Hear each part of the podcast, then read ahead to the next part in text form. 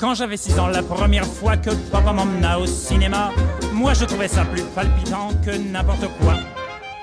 Il y avait sur l'écran des drôles de gars, des moustachus, des fiers à bras, des qui s'entretuent chaque fois qu'ils trouvent un cheveu dans le plat. Et bonjour et bonsoir à tous et bienvenue pour ce tout nouveau épisode de Vidéo Club. Bienvenue pour cet épisode 9, euh, l'un des derniers épisodes avant les vacances d'été. Et ça nous fait extrêmement plaisir d'être là. Vidéo Club, votre émission qui parle de cinéma, qui en parle en bien ou qui en parle en mal. En tout cas, le plus important, c'est qu'on en parle. Et je suis accompagné, comme d'habitude, d'une belle équipe, mais qui est capable de tomber malade en été. Voilà, une grande partie du cast est malade. Donc, euh, bah, salut à vous le cast, comment ça va l'équipe? Salut Nickel, formidable. Bah, comme d'habitude, petit tour euh, de table pour présenter un peu toutes les personnes que nous avons euh, ici. On va tout d'abord commencer avec la personne qui se trouve à ma droite. Théa, comment vas-tu? Ah mince, ça Eh va, oui, c'est à toi, tu dois parler. Tu dois parler. comment tu vas? Euh, bien, vas-y, pose une question à la con. Euh, quel est le diamètre de la Lune? 3702 km. Bah, c'est à peu près, à peu près le cul de Flo, je dirais. C'est une réponse qui peut Euh, être validée. Moi, ça je, joue, non euh, Ouais. je, moi, je valide. Je valide, je valide, je valide. Est-ce que tu veux porter plainte après, euh, Florian Mais je pense oui, pour diffamation, harcèlement. Eh, ça va, oh, c'est la flatteur, ta gueule Ouais. Alors, si t'es à tête un homme 6, C'est euh... horrible, Ah ouais. Merci. Ouais. Bah, merci beaucoup. Ça part dès le début de l'émission, c'est exceptionnel. Et d'ailleurs, la personne qui se trouve juste à côté de toi, qui apparemment, Ah. qui a apparemment un boule grand comme la Lune, c'est Florian. Florian, comment C'est vas-tu? bien, mais je vais très bien. euh, Content de savoir que j'ai un, j'ai un cul aussi gros que la lune. Eh bah, boule. Ça fait plaisir. On va passer à la personne qui se trouve juste à côté de toi, Roberto. Salut, Roberto. Ça va, ça va Mais écoute, ça va super. Qu'est-ce que, qu'est-ce que tu peux nous raconter de beau un peu? Bah écoute, on est là, on va enregistrer pendant un petit moment, on va se divertir, puis on va vous porter la- l'actualité. Euh, On enchaîne avec du coup Elsa qui se trouve juste devant moi. Comment vas-tu, Elsa? Coucou Bah écoute, moi je, je vais bien, je vais beaucoup mieux.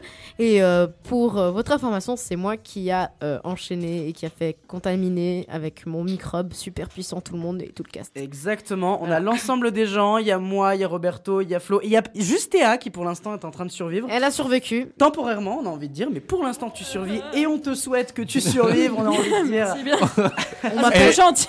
Écoute, elle est la seule qui est en bonne santé, on l'a enfermée dans une bulle avec quatre personnes. Ah, ça va, je suis près de la fenêtre. Aérez les gens, euh, T'inquiète mouchez-vous pas. dans vos coudes. C'est pas pour ça, rien qu'on m'appelle super microbe. Allez, chez vous. Eh bien écoutez, pour parler un peu peut-être du programme d'aujourd'hui, on a quand même un programme hyper chargé parce qu'on va tout simplement déjà commencer avec nos petits films d'actualité. Et quelle actualité mesdames et messieurs parce que nous avons euh, tout d'abord le dernier film Pixar Buzz l'éclair. On enchaînera ensuite avec le dernier film de Buzz Luhrmann qui revient euh, avec un film depuis 2013, il n'avait pas de réalisé de film et ce film s'appelle Elvis, un biopic sur la, la vie du chanteur à succès.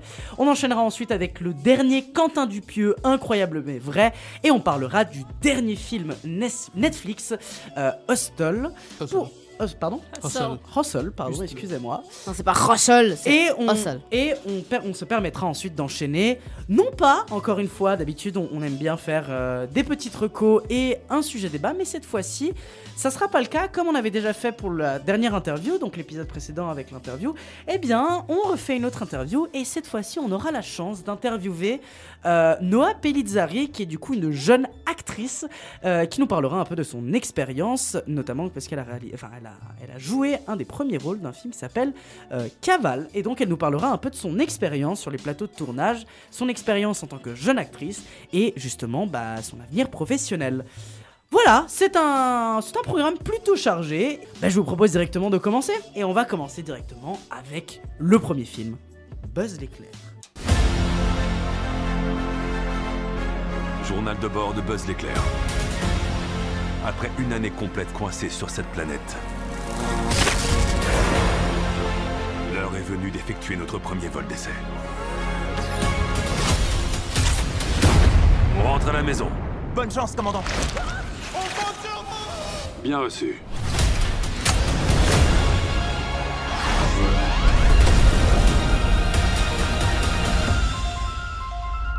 there's a star. L'éclair est donc le dernier film euh, du studio Pixar réalisé par Angus McLan. Euh, et le synopsis du film, le film dépeint la véritable histoire du légendaire Rangers de l'espace de Toy Story. Après s'être échoué avec sa commandante et son équipage sur une planète hostile située à 4,2 millions d'années-lumière de la Terre, Buzz l'éclair tente de ramener tout ce petit monde sain et sauf à la maison. Et cela ne sera pas de tout repos, une quête qui le mènera d'ailleurs à faire de lourds sacrifices, et cela ne s'améliorera pas quand une armée de robots dirigée par le terrible Zurg s'attaque à la base humaine sur la planète. Pour sauver son peuple, il peut compter sur le soutien d'un groupe de jeunes recrues ambitieux et sur son chat robot Sox. Mais l'arrivée du et de surtout de cette armée robot impitoyable ne va pas leur faciliter la tâche, d'autant que ce dernier a un plan bien précis derrière la tête. Voilà, on a été trois à aller le voir. On l'a vu en plus euh, vraiment hier avec euh, Ouais, Roberto. Elsa et moi-même. Donc c'est vraiment tout frais, tout frais, tout frais. Et je propose du coup de vous donner la parole peut-être pour donner un avis. Qu'est-ce que vous en avez pensé de ce film? Bah écoute, euh, Roberto me cède la parole, donc merci Roberto. Et puis, euh, du coup, euh, eh bien, moi, euh, Buzz, bah déjà, on va dire que j'aimais beaucoup le personnage de base, parce que bon, bah, Toy Story, tout ça, machin, truc. Donc du coup, c'est vraiment un personnage qui, qui revient de, mon enfance, et du coup, ça fait plaisir.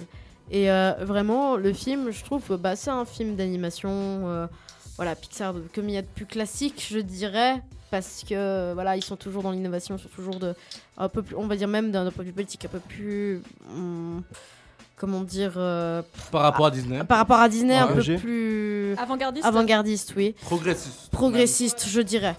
Euh, progressiste et du coup c'est toujours euh, intéressant de, de, de voir les nouveaux Pixar et tout. Euh, au niveau du graphisme, bah, c'est- hyper joli, euh, j'ai trouvé les couleurs, euh, les paysages qui sont dans le film, j'ai j'ai trouvé euh, ça euh, hyper hyper joli. Euh, L'histoire, je trouve qu'elle est assez bien foutue. Euh, voilà, le, le- le scénario, il est assez bien, euh, il il est assez bien, on va dire, euh, construit. C'est pas une, une histoire, voilà. Moi, je trouve que le scénario, c'est un peu, des, à peu près le, le- le même conception que la famille Mitchell, dans le sens que c'est bien foutu, dans le sens que c'est pas un truc trop simple pour euh, les enfants, aussi les adultes peuvent regarder. Euh, après, Roberto, il est pas forcément d'accord avec moi, mais on Non. en parlera plus tard. Euh, pour moi, c'était très, c'était très intéressant. Euh, ensuite, euh, justement, quand je parlais euh, de, que, que, que Pixar était plus progressiste, effectivement, euh, il y a un personnage qui est LGBTQIA+, et qui Lesbienne. voilà, qui est lesbienne, mais je voulais pas. Bon, ok, qui est lesbienne et du coup, bah en fait, ils ont pas forcé le truc en mode ah je suis lesbienne et je suis marginale. Non, c'est genre je suis lesbienne et c'est tout. Enfin, genre c'est comme ça, c'est apté, c'est C'est fait. astérisque vraiment dans le. Voilà, le reste- exactement, exactement. Donc ça, j'ai trouvé, j'ai trouvé ça hyper bien. Euh, pff, disons que bah il y a, c'est vrai qu'il y a deux personnages qui ne servent un peu à rien. C'est vrai. Il y a plus. Moi, je trouve qu'il y a comme deux personnages qui servent un peu rien, mais qui font du comic relief de temps, enfin, voilà, de temps en temps. Euh, voilà. Donc, euh, c'est vrai que l'effet de drame et de comic relief, ils sont bien, euh, bien balancés. Note globale, je dirais quand même un, 8 un bon 8 sur 10. Je dirais, moi, j'ai beaucoup aimé. Parce que c'est vraiment un, un film qu'on tout public, tout le monde peut regarder ça. Euh, et puis surtout, euh, ce que j'ai aimé, bah, c'est le personnage euh, de Sox, donc euh, le petit chat, ça oui, ça oui. qui est Ça, je pense qu'on va tous être d'accord. incroyable, Ouais. qui est incroyable, C'est est un personnage hyper qui est déjà dans le, dans le poster, du coup, c'est aucun spoiler Ouais, de le dire, c'est un petit Ah chaton. Il est hyper choupi, il est Ah, hyper choupi et euh, il est trop chou et Personnage incroyable. de l'année. hein. Oui, vraiment. De. Pour moi, c'est le point positif du film. Ah, Moi niveau- qui n'ai pas aimé le film, ça, niveau c'est le point, marketing, niveau marketing, là, Oh, Pixar, ça va envoyer de la peluche. il, mon pote. il- voilà, euh, c'est achète ma Ah, merde, c'est ça. achète ma merde. Ça, voilà, C'est les Ewoks de ouf. exact. Ça va être catastrophique. Donc voilà, un bon 8 sur 10, bon film. Eh bien, merci Elsa. Bah, du coup, alors qu'est-ce que. bah, je me permets d'enchaîner un peu sur euh, ce que tu as dit. Qu'est-ce que moi j'en ai pensé de Buzz l'éclair? Alors, je vais être quand même un peu plus mitigé par rapport à toi. C'est vrai que je vais considérer que c'est un bon film, mais je ne considérerais pas que c'est un très bon film, un peu comme la note que tu dis le laisse un peu suggérer. Moi, personnellement, je vous dis la vérité. J'ai trouvé le film sympathique, euh, avec évidemment, bah, le, le film est sympathique, la dose d'humour est plutôt bien gérée. En soi, le, le film se mate. Le film, euh, tu passes un bon moment devant. Euh, il est même touchant à certains moments. Je trouve notamment au début, au début, il y a quand même des moments assez Ouais, touchants. Après, on va dire dans le reste du film, je suis moins marqué émotionnellement, je vous dis la vérité. Mais par contre, au, Au début, début, ouais. particulièrement, je trouve qu'il y a quand même des moments d'émotion. Après, on va dire que ça reste quand même une structure, selon moi, encore assez classique. Même si le scénario, il est pas classique non plus. Je trouve quand même qu'il y a un, un vrai truc qui avance, etc. un- un- un- un- un- une avancée, en tout cas, dans, dans l'ensemble. Et c'est vrai que je suis assez d'accord avec toi en termes d'animation, Elsa. Moi, vraiment, j'ai trouvé que l'animation était hyper agréable à regarder. Mais après, on n'oublie pas que c'est quand même le studio Pixar. Et le studio Pixar font quand même des trucs très souvent de très très grosse qualité. Surtout en que- animation, ils ont. Ouais, C'est pas seulement le budget, il y a aussi des gens qui sont très talentueux dans le studio. c'est clair qu'ils roulent leur boss. Après, et évidemment, le chat, nom de Dieu, qu'est-ce que c'est un. C'est du génie. En plus, c'est un peu comme ce qu'on avait dit un peu avec le personnage de couper le, le Ouais. personnage qui jouait avec le son. C'est la même fonction. Je veux dire, dès qu'il apparaît, tu te marres. Parce qu'il y a une vanne qui est posée et ça marche hyper bien, c'est génial. Évidemment, le petit tap tap tap tap tap avec les patounes, c'est genre. Et sinon, quand, cool, il, quoi. quand il cherche quelque chose, il fait. Yes. Évidemment, c'est vraiment tout est basé sur un truc hyper bien. Euh, par contre, j'avoue que ouais, pour, pour moi le film euh, n'est pas un très bon film tout simplement encore une fois parce que ça reste quand même quelque chose d'assez classique et je trouve que pas grand chose est marquant et surtout j'avoue que on en reviendra avec le, le- le- message du film. Euh, mais moi, je trouve que le message du film est pas très parlant ou pas forcément très mis en avant. Ou en tout cas, je suis sûr que le- message du film, il est analysable, il est compréhensible, mais on en reviendra après avec, ce que, avec la, partie de Roberto. Mais je trouve que même si le, le message du film est présent, il n'est pas vraiment bien mis en avant, ou en tout cas on le comprend mal. Et on verra après dans, dans l'interprétation qu'on peut en faire, mais on peut avoir des interprétations qui sont radicalement différentes et qui vont même, à mon avis, dans le sens inverse de ce que le film essaye de dire. Et c'est vrai que de manière générale, le film se perd très souvent à poser plein de petits éléments sans forcément les développer. Et, et moi, je le note surtout avec les deux, perso un, deux, enfin, deux personnages euh, qui font justement partie des recrues. Il y en a quatre, des enfin, oui, il y a quatre recrues. Et, euh, et non, même trois. Enfin, oui, il y en a quatre, mais il y a un robot et deux glandus Ouais, et puis Il y, a- y y beaucoup. Ouais. Mais en fait, il y a littéralement le robot, on s'en fout, et deux autres personnages vont vraiment pas être développés. On va dire que ça va être des espèces de comic relief, mais en même temps, pff, ça essaye de construire une forme de développement de ces ça, personnages, mais ça le fait pas quoi. Vraiment, ça le gère pas, et notamment le personnage avec le stylo. Je te laisserai un peu compléter peut-être Roberto, parce que c'est vrai qu'à la sortie du film, on avait beaucoup discuté, Euh, mais c'est vrai que waouh quoi, vraiment des, des personnages euh, sont mal développés, et je pense que le film laisse beaucoup de choses de côté.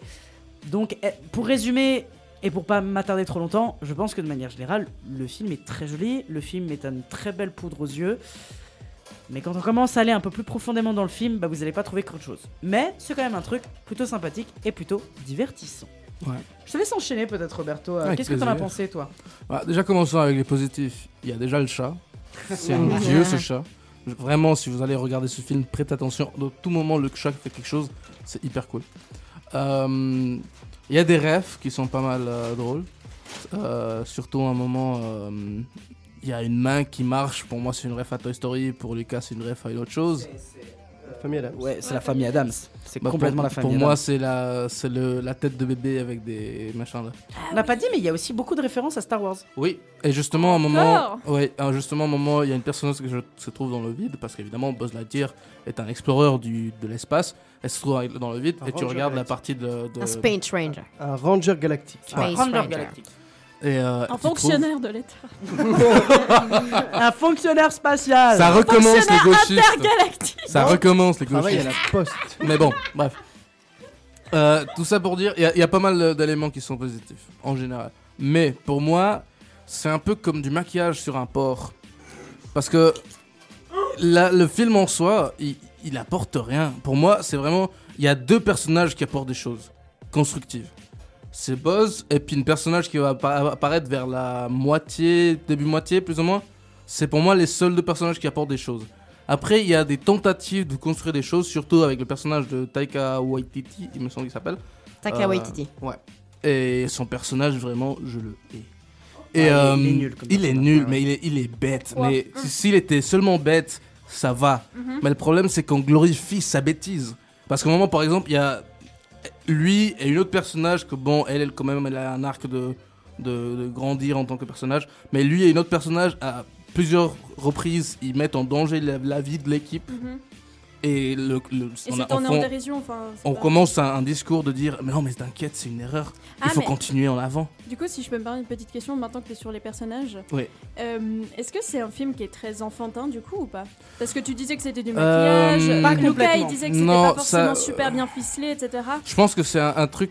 C'est pour enfants, clairement, il y, a une- il y a, y a un objectif de faire euh, apporter des choses pour Mhm. les enfants, mais aussi il y a une petite nostalgie pour les gens qui ont regardé Toy Story quand eux-mêmes ils étaient gamins. Du coup, il y a la dualité. du Mais coup, par rapport, euh, par exemple, au film qu'on traitait la dernière fois, si je ne Euh, m'abuse. Tic et Tac. Est-ce que c'est comparable ou pas? Bah, écoute, moi j'ai pas la nostalgie de Tic et Tac, je l'ai regardé l'autre jour justement. Ouais. Ça m'a pas plu du tout le film. Ok. Mais on va pas faire le commentaire de l'autre film. euh, Non, non, on mais c'est juste pour savoir, On euh, vous vas-y. réinvite à regarder l'épisode. Bah, en fait, Ouais. c'était surtout pour, euh, pour me demander à quel point ce film il était. Euh, Bah, l'histoire. Non, ou pas, ou- écoute, déjà l'histoire ça n'a rien à voir avec Toy Story. Euh, D'ailleurs, il y, a deux- il y a seulement deux personnages de Toy Story qui réapparaissent qui sont Zurg et, euh, Mm. et Buzz. Ouais. Et on, on approfondit sur l'histoire, mais en soi, euh, ça n'a rien à voir avec Toy Story. Et tout ça pour Ouais, dire ouais. que ce que À je part le carton du début. Bah ouais. Il y a un ouais, carton du début qui vous dit voilà, c'est l'histoire de l'histoire de Buzz l'éclair, la vraie histoire un- de Buzz l'éclair. Et tout ça pour dire en fait que pour moi il y a un message qui est très profond dans ce film et après on peut revenir sur le message avec Lucas et Elsa. Mais le message pour moi c'est j'ai presque envie de dire c'est une ode au trophée de participation. tu vois. C'est vraiment euh, t'as déconné, t'as déconné, t'inquiète, t'inquiète ça va aller. Alors que par exemple il y a un moment il y a un, per- une personnage qui fait une grosse connerie. Et si, Ah. si c'était réaliste, ça serait une, truc de vieux humour, tu vois. Elle passe 10 secondes à dire je suis désolé, c'est ma faute, je suis désolé, c'est ma faute. c'est sans conséquences qu'ils font. Ouais, c'est vraiment ça. Et pour moi, c'est hyper euh, destructif. hein, pour- Si tu regardes ça en tant qu'enfant, tu Mhm. penses presque que c'est ça. Tu vois. Si tu fais des conneries, t'inquiète, ça va aller. Ok. Mais euh, alors, le, le film, faut savoir en fait que, de ce que j'ai, je l'ai pas vu le film, hein, mais euh, de ce que j'ai compris en tout cas du, du lore de, de Toy Story, ce film est canon au lore de Toy Story euh, parce que c'est le film que, euh, que Andy a été voir dans le 1 et qui l'a donné envie de vous d'acheter Buzz l'éclair. En gros, Ah ouais? Ouais. Ok. en, en- en gros, c'est, c'est en fait euh, ce film-là que Andy a vu et qui lui a donné envie d'acheter la, la poupée Buzz l'éclair. Je Ah, me mais rappelais c'est pas de ouf. ça. Ça c'est cool à part ça Bah, comme si tu Toy veux. Story. Oh, il y a une connexion neuronale qui s'est faite là tout d'un coup. Et du coup, normalement, si tu vois une des scènes, normalement, elle devrait se retrouver dans le film là, c'est possible aussi. De, de ce que j'ai cru comprendre euh, dans la diégèse. Bah, il y, a- il y a un truc que j'ai pas vraiment prêté attention. euh, J'étais en train de jouer avec mon siège. D'ailleurs, le 17, grand théâtre. euh, Le euh, Ciné grand 17. cinéma. 17. Ciné 17, grand cinéma. J'étais en train de jouer avec mon siège, j'ai pas réussi à lire le texte. Mais euh, c'était un truc de Andy à regarder Oui, un oui, truc de, le, il y a le- 12 ans. le texte il te dit juste en mode ce que vous allez voir en gros c'est le perso- la- Ouais. le, le fi- enfin l'histoire du personnage dans Toy Story qui a inspiré la création du jouet. Donc en fait c'est l'histoire du, du, du- du Ouais. personnage qui va après créer des produits dérivés et ces produits Exact. dérivés vont tomber dans les mains d'Andy. C'est ultra Donc- méta Disney Oui, en oui, vrai. mais oui, donc d'une Ouais, ouais, certaine ouais. manière, Pixar, d'une Pixar, certaine manière, ouais. oui, le film Pixar, il existe adore dans faire ça. l'univers de, de Il y a Andy, un- un mais, mais univers de c'est c'est un peu logique parce qu'en soi c'est ce qui crée le jouet. à Mais il faut savoir aussi qu'il y a eu une autre adaptation de Buzz éclair, du coup, qui est euh, externe à Toy Story. C'est une, euh, une série film de d'animation. boules. Non, une série d'animation euh, qui bah, qui s'appelait les Rangers Galactiques, je crois, Ah ouais. composée de 26 épisodes, annulée après une saison, qui était pas si mal que ça. Et je crois qu'on peut retrouver des anciens, des personnages en fait de cette série animée dans le film, je crois. De ce que j'ai vu dans les Alors, on n'a pas fait l'investigation, pas J'ai- moi, pas moi en tout j'ai cas, vu mais. euh, vite fait en fait la, la série animée euh, quand j'étais gamin, j'ai des brefs souvenirs euh, de ça. Puis ça m'avait plutôt plu, je crois. D'accord. Voilà. Bah, j'avoue que non, moi j'avais pas tellement. euh, Ouais, j'avais pas tellement regardé en fait ces trucs-là. Moi personnellement, j'étais vraiment resté simplement à l'analyse du film en tant que tel. Mhm. Et peut-être c'est là où en fait on va. On va justement, c'est là où on disait qu'on n'était pas d'accord. Et je pense qu'Elsa, euh, voilà, toi aussi, tu dois Mm. rentrer un peu dans la danse, dans, dans, dans la, le désaccord qu'on a. C'est que toi, Roberto, tu voyais un peu le film comme quelque chose qui glorifiait justement cette idée de Oh, tu te loupes, mais c'est sans conséquence, c'est pas grave. Mm. Et en fait, moi, je vois pourquoi tu dis ça. Le problème, c'est que selon moi, c'est pas ça du tout la morale du film. Pour moi, la morale du film, en fait, elle est vraiment pas liée à ça. Pour moi, la morale du film, elle te dit en gros que si tu fais des échecs, c'est une chose, mais il faut jamais abandonner. Même si tu fais des échecs, il faut te relever et retenter et continuer à avancer. Et en fait, c'est ça la morale du film. Avec évidemment la morale autour du fait que si t'arrives pas tout seul, c'est pas grave de demander de l'aide, c'est très bien de travailler en équipe, il faut travailler ensemble, etc. Ça, c'est autre chose, ouais. Mais on va dire qu'on va séparer les deux morales. On va séparer la morale de travailler en équipe, où à mon avis, on est assez d'accord, Ouais. et la morale, la morale de... de Buzz l'éclair, si jamais. Le film. De Buzz, non, mais de Buzz, le personnage. Non, mais le film, la morale du film, il y en a deux. oui, mais il y a deux arcs équipe. de, Non mais c'est une morale du film, c'est deux morales que le film propose. Et une des morales c'est le travail en équipe, et l'autre morale, et c'est là où moi je suis vraiment pas d'accord avec toi, c'est que toi tu interprètes ça comme en mode « Ah non mais fais des erreurs, c'est pas grave ». Pour moi c'est pas le cas. Le- par contre, l'analyse que tu fais, elle est à mon avis liée à des erreurs, enfin des, oui des erreurs scénaristiques et des, oui, des vraies erreurs Bah, En- scénaristiques en du ce film. cas-là, c'est pas des erreurs, c'est des horreurs, mec. C'est. Non mais on est d'accord que c'est des défauts. Non non mais c'est des défauts du film. Dans le scénario, dans le scénario, il y a des défauts qui sont notamment le fait que un personnage va faire une connerie, il va être pas bien et puis après il va trouver enfin en gros, il va se passer quelque chose qui va le permettre d'avancer. Ouais. Mais c'est juste que c'est une structure scénaristique qui est hyper basique, mais même un peu mauvaise parce que du coup en fait, tu as tendance à justement et c'est pour ça qu'à mon avis tu l'interprètes de cette manière, enfin pas mal interprété, tu l'interprètes de cette manière. Non, c'est juste que je suis vraiment pas d'accord avec toi sur cette Oui, interprétation non, mais je que sais. je vois pas. En fait, pour moi, c'est pas le cas. On regarde, attends, attends. On regarde un monologue qu'on lui fait au personnage de Tai- Taika Waititi quand on, quand on mange des sandwichs déformes. Mhm. Le monologue qu'on lui fait, c'est T'as viandé. T'as vraiment viandé. Ouais. Mais t'inquiète, ça va aller. végétarien? Oui, mais justement, Oh. la- le, le- le- le- ce truc-là de essayer d'apaiser un gars, etc., c'est que c'est le personnage qui le veut.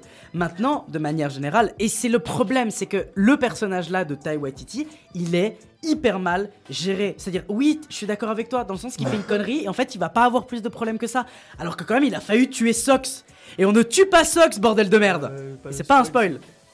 Enfin, un peu. Mais. Ouais. Non, c'est pas vraiment un spoil. C'était totalement un C'est pas vraiment un Oui, mais c'est un truc, c'est un truc mineur, c'est pas la ligne Ouais, générale. ouais, on du s'en fout. Franchement, c'est un détail. En plus, c'est vrai que c'est vraiment filmé d'une manière un peu en mode Osef, je trouve, justement, en ce moment. Comment ça? Bah, tu passes très vite à autre chose. Bah, je veux dire, Oui, euh, oui, oui, il oui. se passe ce qui se passe. Et après, en mode. euh, ah non, en on a fait, réglé non, le truc, en fait, non, en fait, je pense qu'il voulait montrer euh, quelque chose. Il y a un hologramme qui va apparaître et il savait pas comment le mettre. Et c'est lié à ça en fait. Les réalisateurs Oui, savaient pas oui, comment ouais. l'introduire. Et du coup, c'est vraiment ils ont artificiellement mis quelque chose Ouais. pour le. Et du coup, ouais, ça, ça nuit beaucoup la- le personnage euh, de Tai. Mais euh, en règle générale, moi, je pense que vraiment le personnage de c'est Mais accessoirement, moi, moi, je me permets juste de revenir sur ce que tu disais. Pour Ouais. moi, c'est pas vrai que un des, enfin, un, une connerie que va faire euh, une, euh, un, un personnage, ça va créer aucune conséquence parce que à chaque fois qu'il y a une connerie qui se fait, il y a des conséquences sur le scénario. Il y a des conséquences sur le fait Oui, qu'après mais les ça- ça personnages doivent continue, faire mais ça. ça continue. mais Ouais, mais ça a des conséquences quand même sur le Mais scénario. moralement, est-ce qu'il y a une. C'était ça, non? La nuance que tu voulais non, apporter. le truc c'est que lui il le fait et c'est pas qu'il y a des grossières conséquences, ils sont là genre putain on est dans la merde. Parce qu'ils sont comme ça pendant genre probablement dans le film 10-30 euh, 10-30 minutes et après ça va à autre, autre chose. Mhm. Alors que si tu regardes, euh, je sais pas, Star Wars, il perd un bras, il perd un bras, il, il a perdu le bras. Quoique, c'est der- les derniers Star Wars, c'est Oh tiens, tu meurs. Ah bah. Mais ils ont Oui, pas, bon, ils ont pas c'est- existé. hein, Non. Les, trois- les trois derniers sont. Ah, pardon, c'est vrai. Regarde ce petit point rouge. Tu as perdu la mémoire. Non, moi personnellement, je, je vois pas ça. Mais est-ce que peut-être Elsa, t'as un point de vue sur cette affaire? Bah, dans le sens que je suis vraiment pas d'accord avec Roberto, mais bon, t'as déjà quasiment tout dit en fait. C'est que, donc du coup, je dis euh, Lucas. Dans le sens que euh, moi, je vois pas où ce serait le, le trophée de participation, surtout que du coup, le, le personnage de Taika Waititi, en fait, genre, tu vois, le mec, il se sent quand même hyper mal. Genre, il se sent, il est vraiment pas bien, tu vois. Genre, il, il sait qu'il a merdé de ouf et tout, et genre, euh, dans le même dans la vraie vie, genre, tu vois quelqu'un qui a fait une énorme connerie, qui se sent hyper mal, genre, tu, tu vas pas l'enfoncer plus que ça, tu vois. Genre, tu vas pas, euh, tu vas pas lui péter les genoux, tu Surtout vois. C'est un film pour enfants, quoi. Voilà, exactement. C'est un film pour enfants. Genre, euh, ils vont pas mettre, euh, euh, ils vont pas mettre des, des, des, des propos vraiment ou descendre un personnage. Oui, Non, merdé et tout. Vu que c'est des pas- soldats, ça aurait été trop drôle qu'ils passent devant une juge militaire en mode Bah oui. de mort. Non, t'as Jonathan mais- Cohen- Genre, t'as Jonathan tu qui arrive et il dit Tu fais de la merde comme ça. bah oui, exactement. Genre, euh, il il faut aussi. à- Enfin, moi, vraiment, je pense la mort. Une des morales, c'est vraiment genre, oui, on peut faire des erreurs. Mais euh, enfin, c'est un peu la- la- la- le message cucu, même si moi j'aime bien, mais euh, what doesn't kill you makes you stronger. Genre Mhm. vraiment, genre euh, ce qui te tue pas te rend plus fort. Mais en tout cas, moi je vois les films de Pixar en général comme étant des films qui te portent des morales qui est d'après le développement des enfants. Mm. N'est-ce pas? Ouais. Ça, c'est des... ça, c'est une morale qui fait du mal aux enfants, en fait. De dire que si tu fais une connerie, probablement ça va, pas... ça va rien avoir de, de problème. Pour moi, c'est pas bien. Je comprends moi, la film, La part... qu'il Non, mais c'est pas ce qu'il dit. Bah alors, Pour moi, c'est... pour c'est moi, juste- c'est mal développé. Ah alors. oui, non, mais bien sûr. Alors, ça, peut-être c'est mal développé, peut-être. Mais par contre, pour moi, le message du film, Bah, c'est pas en mode. On est quand même deux personnes sur trois qui disent que justement Oui, mais dans un échantillon de trois personnes. Dans un échantillon de trois personnes, oui, mais dans le sens où, dans- dans le sens où, Euh, Il y a Florian qui veut parler, mais. Non, bah, moi je pense qu'en vrai, je, je dirais pas qu'il y a- y a, qu'il y a pas de, de conséquences en fait pour, pour euh, ce personnage-là, de ce que tu racontes et de ce que vous dites. Mhm. J'ai plus l'impression en fait la conséquence euh, pour ce personnage-là, c'est la culpabilité. Ouais. Au final. Ce qui est pas forcément une bonne morale Et à, puis- à apprendre aux enfants. Non, mais que la culpabilité, ça doit pas trancher. C'est pour ça que les personnages lui envoient pas. Hmm. C'est que oui, c'est une erreur en effet, et c'est grave, Mm. mais il faut se relever de ces erreurs-là, et puis il faut essayer de faire mieux plus C'est tard. exactement ça. Exactement C'est ça. comme ça, ça- que je le vois en tout cas. Après, le film peut le faire de manière très très malhabile et très très euh, bah, très très bizarre, Maladroite, comme, ouais, ouais. maladroite, comme tu dis. C'est pas implicite. Parce de- que bancal, mais- surtout, excuse-moi mais surtout quand, quand tu vois le, bah, quand tu, est-ce que, est-ce que je, je sais pas si, mais quand un personnage euh, essaye euh, du coup de, de, de lui remonter en le moral en mode, parce que tu vois très bien qu'il est pas bien, genre, euh, genre il est, il est vraiment genre euh, limite pas au bout du rouleau, mais limite. Et puis euh, genre il a quand même essayé lui-même genre de pas trop l'enfoncer, genre, enfin même comme je disais dans la vraie vie, tu vois quelqu'un qui est pas bien même s'il a fait une connerie, tu vas pas commencer à le descendre. Mais il faut pas le descendre. Mais par exemple, mais- si tu regardes par exemple, le- quand il y a une des personnages principales qui se viande, Oui. elle commence à faire pendant 10-20 secondes à dire c'est mon erreur, je suis désolé. Et tu vois clairement que l'autre personnage, il veut rien entendre. Oui, mais ça, c'est une erreur de. Ça, c'est une erreur genre de. de- de- On dirait que celui qui a fait la connerie est la victime, tu vois. Pour moi, c'est ça. Parce qu'on passe plus de temps à dire je suis désolé, c'est ma faute, Mm. qu'à voir le mec qui est du, Qui du coup. résout sa connerie. Ah, Exact. Donc pour toi, l'absence de réaction à euh, mais t'inquiète pas, c'est pas grave, etc. Pour toi, c'est comme si il, euh, l'enfonçait. Comme, non, comment? Parce que t'as, dit ouais, euh, l'autre personne s'en fout ou passe à autre Non, chose. l'au- l'autre personne en fait, elle, elle- elle est vraiment On va dans la déprime. là-dessus, cela dit. Non, mais la, la personne, le, le deuxième personnage, il est presque déprimeux, quoi. Ouais. Et la, la personnage euh, A, disons, elle passe son temps à dire je suis désolé, alors qu'en fait, il faut juste se taire. tu Mm. vois. Et Ah, on met vraiment dans ce scénario, c'est elle qui est la victime de sa propre connerie, Le problème, c'est le problème, c'est que c'est pas la morale du. Enfin, encore une fois, la, la morale du film, elle est pas. C'est possible, c'est possible. Je dis pas que c'est la morale Non, du film. de, alors, de du comment coup. tu vois le film, suis- c'est que même je comprends ce que vous voulez dire, mais même si le fi- enfin même si les personnages sont incapables, parce que c'est vrai qu'il y a des personnages qui sont incapables, mais à la fin ces personnages vont quand même essayer. Alors oui, ça les fait encore se reviander à certains moments, mais en soi, ça te montre quand même que même s'ils vont se reviander, à tôt ou tard ça va marcher. Que ce soit pour tous les personnages, tous les personnages d'une certaine manière arrivent à faire un truc qui à la base ils n'étaient pas capables de faire. Sauf un personnage, donc le personnage de la vieille, mais encore une fois, elle, elle est vraiment hyper mal développée. la Elle vieille sert- qui était en tôle. la vieille qui est en tôle et qui ne peut pas utiliser d'armes à feu. Mais de manière générale, je pense que c'est vrai que le, le su- le- le message du film est un peu bancal. Il aurait pu peut-être être un peu plus développé. Mais n'empêche. Mais pour moi, c'est clair. Genre, pour moi, le message, il était assez clair quand même. En mode, euh, même depuis le début, genre, euh, on, voit que les personnages, en tout cas, euh, un, personnage en particulier, essaye, essaye, essaye, essaye encore et encore et encore. Il se viande, il se viande, il se se. Et à la fin, waouh, j'y suis arrivé et tout. Et, c'est le même développement de personnage pour le reste, même si c'est plus ou moins mal euh, développé pour certains personnages que d'autres. Mais c'est à chaque fois la même chose pour chaque personnage, d'une manière ou d'une autre, dans le film. Ouais, ça Donc- oui, je comprends, mais Donc pour moi c'est pour malmené. moi, du coup. pour moi, c'était pas mal. euh, pour, moi, c'était pas mal développé, pas forcément. Eh bien, en tout cas, de ce qu'on a vu, c'est en a quand même des avis bien différents sur le film Pour Buzz. une fois. bah, c'est cool, c'est cool d'avoir justement des avis hyper différents. Je pense que c'est hyper enrichissant. Euh, et ça va nous permettre d'enchaîner du coup sur le prochain film. Et on va parler de Elvis de Baz Luhrmann. But this ain't no nostalgia show. We're gonna do something different. Comic book heroes all find their superpowers. Elvis found music. Uh, bring that bass up, Jerry. I wish to promote you, Mr. Presley. I believe I can be great.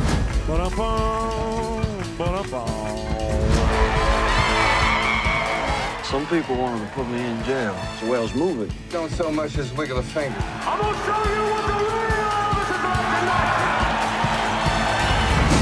tonight. In that moment, Elvis the man was sacrificed. And Elvis the God was born. Elvis est donc le dernier film réalisé par Baz Luhrmann après plusieurs années, ça fait depuis 2013 si je dis pas de bêtises, euh, qu'il avait réalisé son dernier film, à savoir The Great Gatsby, film quand même assez connu et assez populaire par euh, toute une partie euh, des personnes. En tout cas, ça fait partie quand même de. Il y, a- il y a des gens qui aiment, il y a des gens qui aiment pas. C'est vrai que c'est un film qui divise énormément. Et aussi réalisateur d'un autre film, Moulin Rouge, euh, qui on peut avoir des avis aussi très différents sur ce film, on va dire. On va le dire. Euh, film avec Austin Butler et Tom Hanks euh, comme casting Oui. et le synopsis la vie et l'œuvre musicale d'Elvis Presley à travers le prisme de ses rapports complexes avec son mystérieux manager le colonel Tom Parker. Le film explore leur relation avec une vingtaine dans une vingtaine d'années de l'ascension du chanteur à son statut de star inégal sur le fond d'un bouleversement culturel et de découverte par l'Amérique de la fin de l'innocence.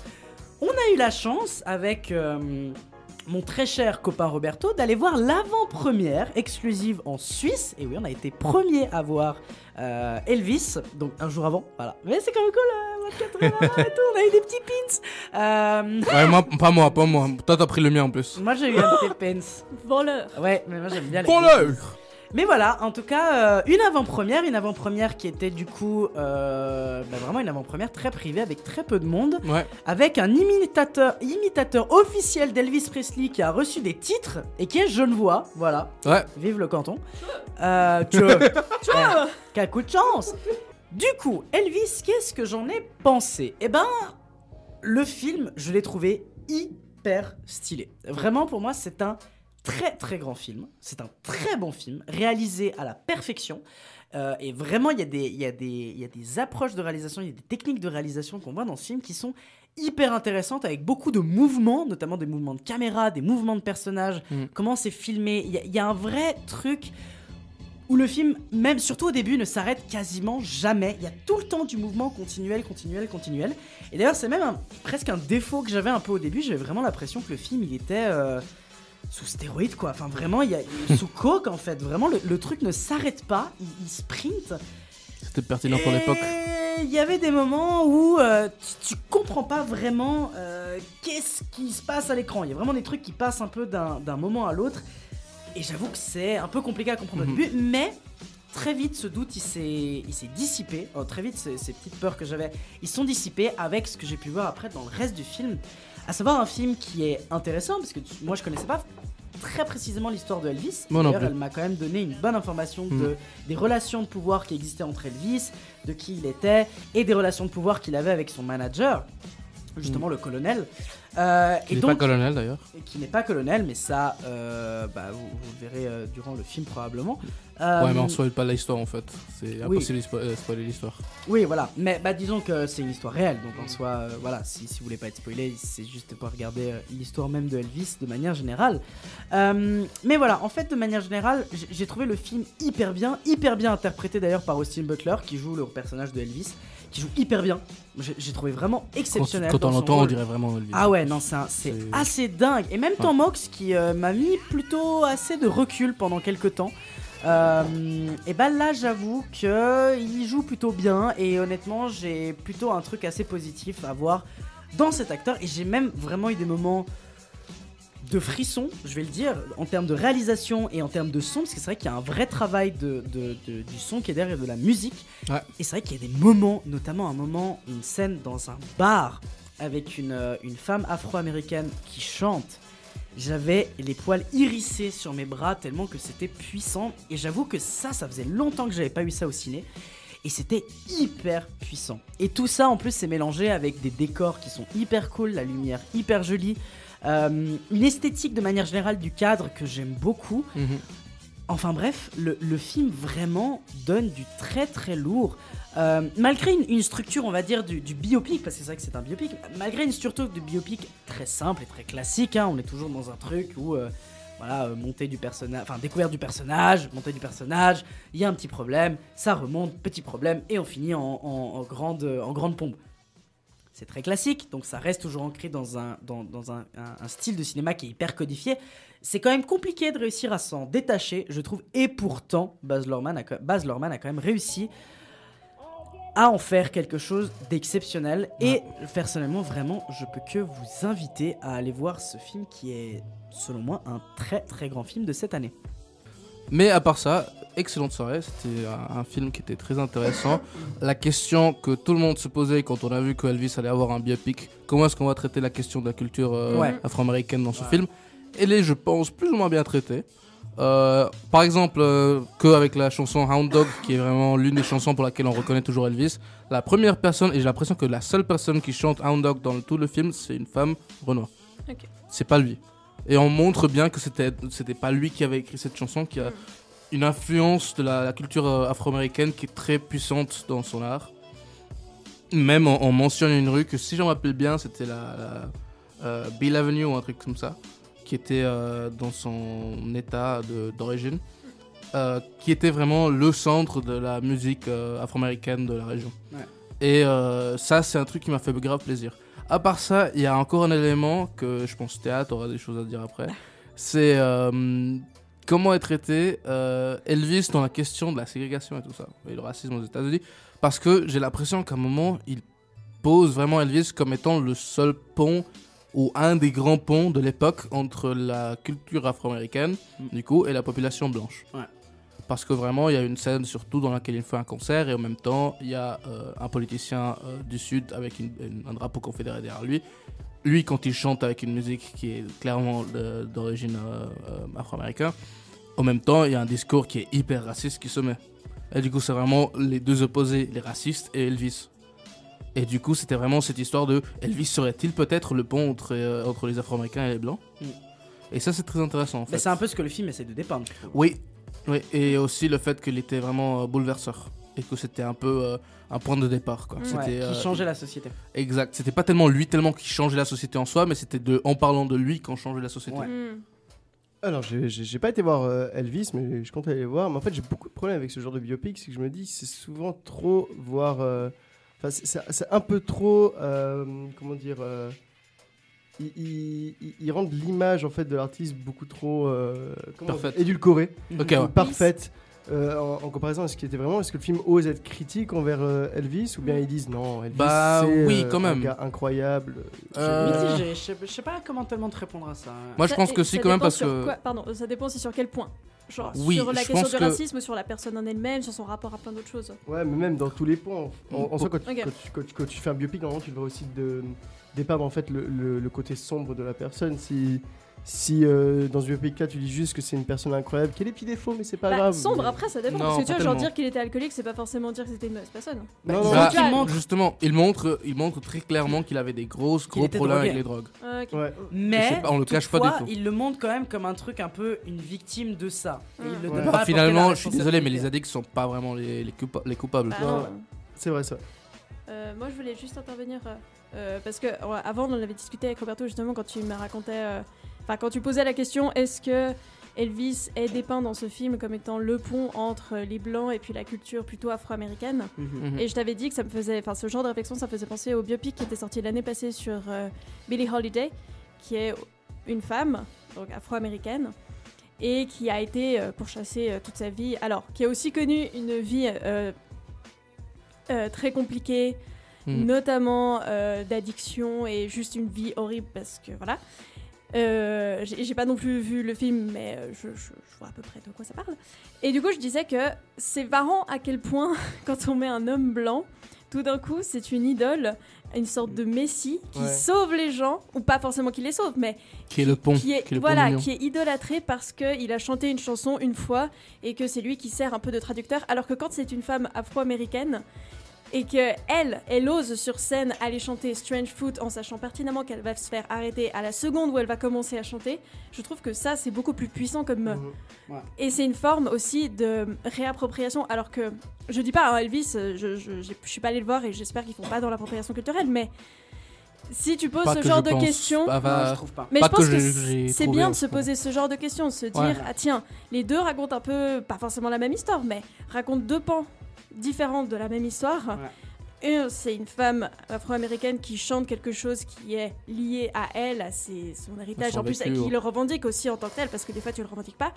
Lui, je me demande à quel point il est si légitime que ça. Et je trouve qu'il passe beaucoup plus facilement sur une tête d'affiche de dire Ah tiens, Elvis, un homme blanc qui fait le lien avec la population afro-américaine, regardez comme il est sympa. Enfin, Bah justement, à un moment, on parle un peu de son passé en tant qu'enfant et il a grandi apparemment dans un quartier qui était largement afro-américain à un Mhm. moment de sa vie. Et selon le film, ça serait de là qu'il avait sorti beaucoup de son influence de la musique mais afro-américaine. influence veut pas dire revendication non plus.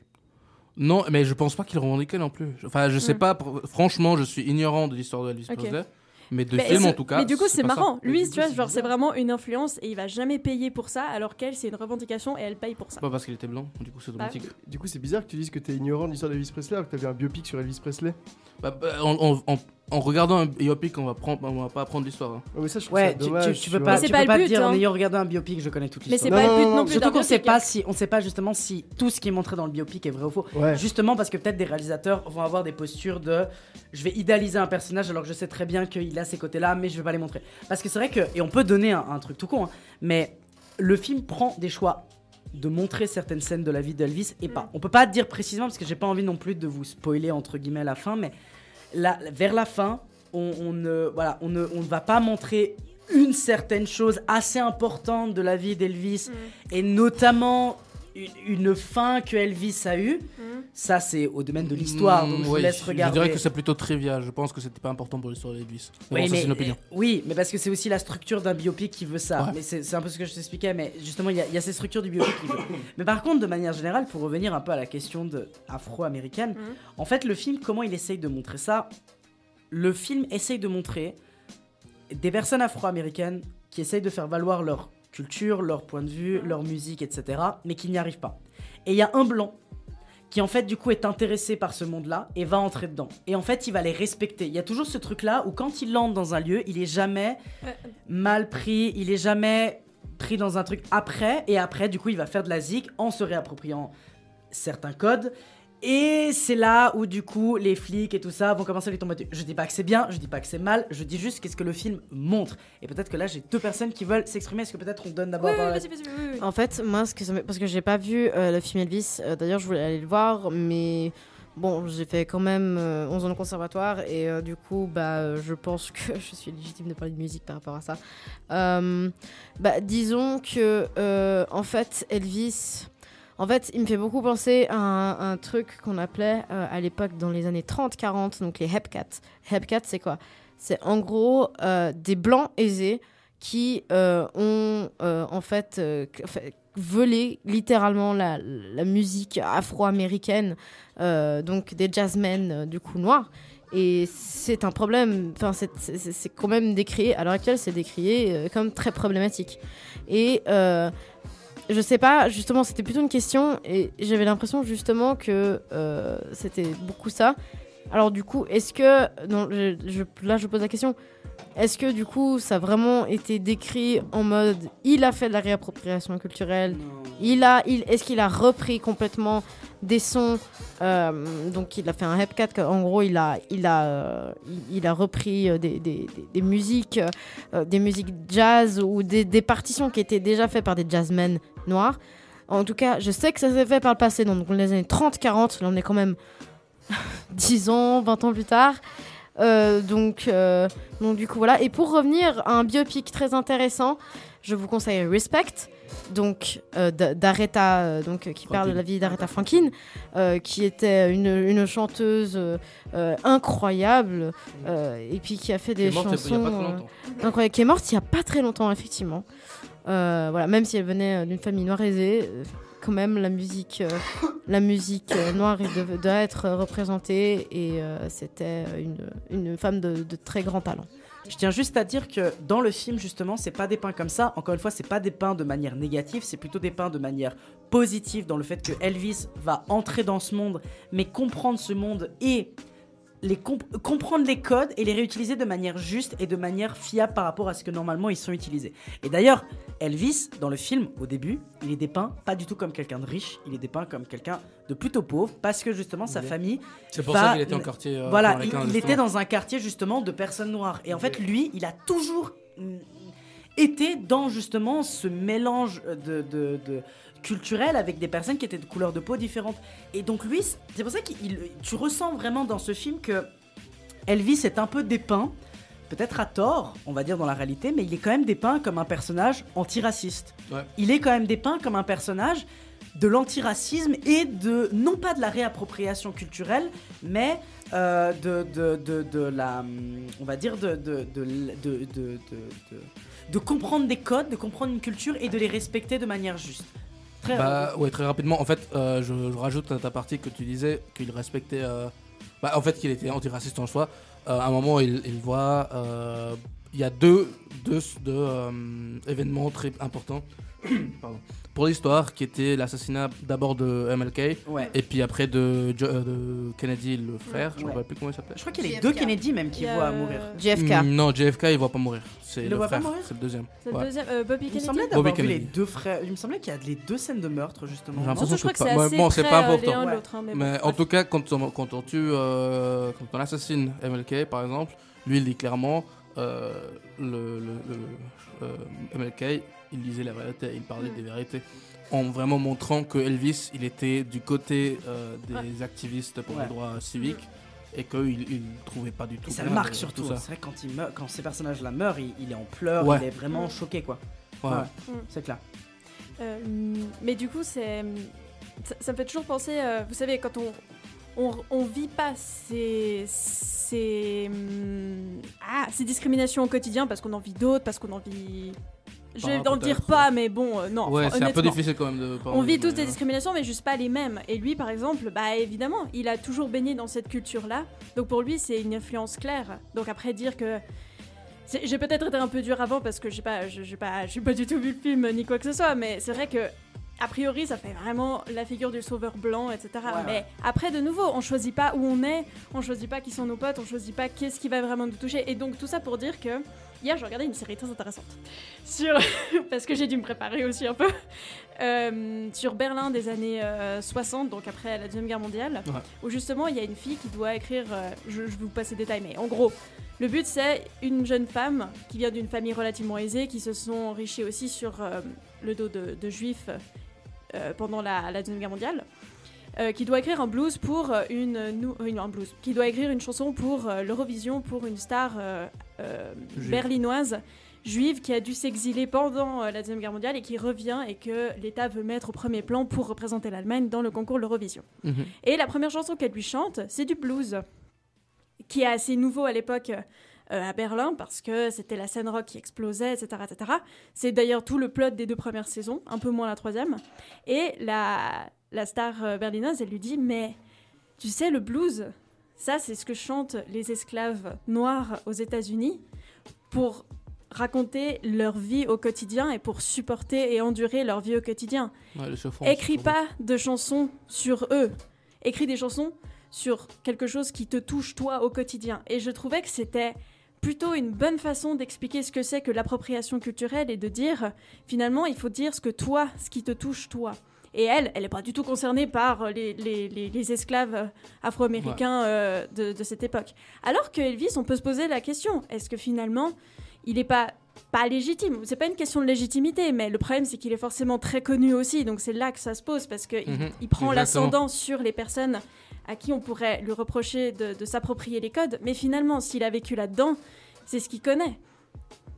Après, c'est vrai que de ce que je sais, il a pas seulement vécu là-dedans. Mais euh, le peu que je sais. Mais après, euh, c'est plus complexe que ça. Mais et voilà, aussi, il y a un ouais. personnage qui est euh, B.B. King, Mhm. qui était un musicien reconnu à l'époque. Et justement, lui, à un moment, il lui dit euh, Écoute, moi, je peux pas, toi, tu peux, fais-le. Et bien voilà, en tout cas vous avez eu un peu nos avis euh, sur Elvis, euh, Elvis, ou d'ailleurs euh, bah, du coup Roberto, pardon Elvis, euh, Elvis, euh, qui du coup euh, Et la version porno, on l'a la déjà. version porno, Oh, on l'a déjà Elfist.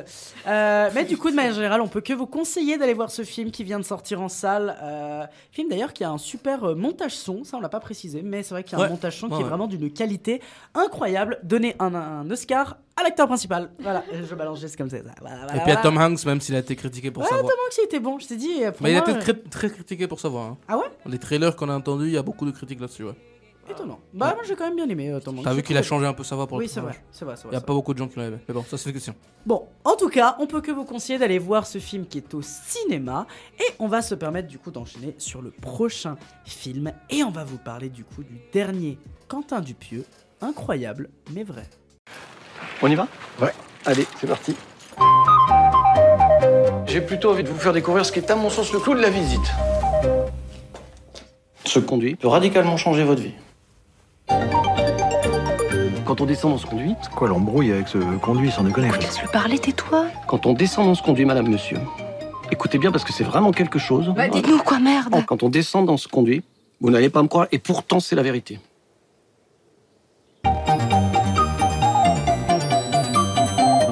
Dingue. Et alors, c'est pas tout. Incroyable mais vrai est donc le dernier film réalisé par Quentin Dupieux qui cette année va quand même bien nous gâter parce qu'il va so- enfin il a sorti du coup Incroyable mais vrai mais il va aussi euh, sortir en fin d'année un autre film qui s'appelle euh, Fumer fait tousser. Voilà, Euh, le mec sort deux films en une année, c'est plutôt dingue et c'est plutôt assez cool. Euh, surtout que c'est vrai que moi-même je suis un assez gros fan de Quentin Dupieux, euh, que ça soit en termes musical ou que ça soit en termes de réalisation. Je vous conseille évidemment d'aller voir Le Dain, Réalité, Rubber surtout. Mon dieu, Rubber, qu'est-ce que c'est bien. Enfin bref, beaucoup de au poste évidemment, beaucoup de films de Quentin Dupieux que j'adore particulièrement. Et donc incroyable, et donc son dernier film euh, sorti il y a quelques semaines avec euh, un retour d'Anna Chabat, mais aussi avec Léa Drucker. Et le synopsis est hyper simple et même assez mystérieux. Alain et Marie emménagent dans un pavillon. Une trappe située dans la cave va bouleverser leur existence. Alors, j'ai été le seul à voir du coup ce film, donc en fait, peut-être euh, vous autres, vous pourrez euh, un peu me, me- me poser des questions, Ouais. un peu être questionné par ce que je vais vous dire. Mais euh, en fait, ce qui est intéressant dans ce film, et d'ailleurs, si vous avez vu les bandes annonces, vous, avez, vous, vous allez très vite le comprendre, c'est que tout le film est basé sur le mystère de quelque chose. C'est-à-dire, tout le film va dire, il y a un truc hyper incroyable. D'ailleurs, en réalité, dans le film, il y a deux choses hyper incroyables, voire trois. Mais, en fait, on va jouer ce truc-là de l'espèce de l'élastique. Dans le sens qu'on va tirer l'élastique au maximum. Donc, de, de, de, de- de vraiment te, de teaser le truc, de vraiment, mais qu'est-ce que c'est, qu'est-ce que c'est, qu'est-ce que c'est, qu'est-ce que c'est, qu'est-ce que c'est. Et on va l'étendre au maximum. De trop même. Bon, alors, euh, est-ce que beaucoup trop? Non. Je trouve que justement, il arrive à s'étirer pile au moment où il faut arriver. Alors, c'est frustrant. Pendant le film, c'est vraiment frustrant d'être en mode putain, je veux. Qu'est-ce que c'est que ce truc? C'est quoi le ma? Et en fait, le moment où t'en peux vraiment plus, c'est là où en fait le truc est révélé. Et après, il y a une autre chose qui va arriver. Et là, on retire un élastique, on retire un élastique, on retire un élastique. Mhm. Et au moment où tu dis putain, mais dites-le moi ce que c'est ce truc, il te les va lancer. Et en fait, c'est tout basé sur ce truc-là de. C'est un peu un tease quoi. Voilà, c'est un peu toujours Voilà. ce truc-là en mode c'est quoi, c'est quoi, c'est quoi, c'est quoi, c'est quoi. Et pourtant, ce, ce jeu un peu de l'élastique, eh ben, je le trouve hyper intéressant parce que c'est vrai que c'est quelque chose que j'avais pas vraiment vu. Qui, qui- en fait, vous allez pas voir ça partout. Je trouve que c'est très particulier comme truc. Et c'est vraiment inscrit dans l'univers de Quentin Dupieux, qui est un univers qui est très absurde, qui des fois est même Mm. pas forcément facilement compréhensif. Et là, j'avoue que je pense que c'est un des Quentin Dupieux les plus abordables et les plus facilement compréhensibles, ce qui est hyper facile à comprendre. C'est juste que bah, euh, c'est juste qu'il y a des trucs un peu bizarres, un peu particuliers, mais le truc est assez simple à comprendre de manière générale dans son film. Et bah, le film, c'est quand même un très très bon Quentin Dupieux. Alors peut-être je suis pas hyper objectif, étant donné que je suis un fan de Quentin Dupieux, mais de manière générale, je trouve que c'est un très bon Quentin Dupieux. Un des plus drôles d'ailleurs, vraiment, avec une bonne dose d'humour. Euh, les acteurs, ils sont très très bons, et putain, Chabat, incroyable. Après, j'avoue que j'ai un peu plus de mal avec Léa Drucker. Je la trouve un peu moins forte dans son rôle, mais c'est peut-être parce que j'ai moins d'affinité avec cette personne.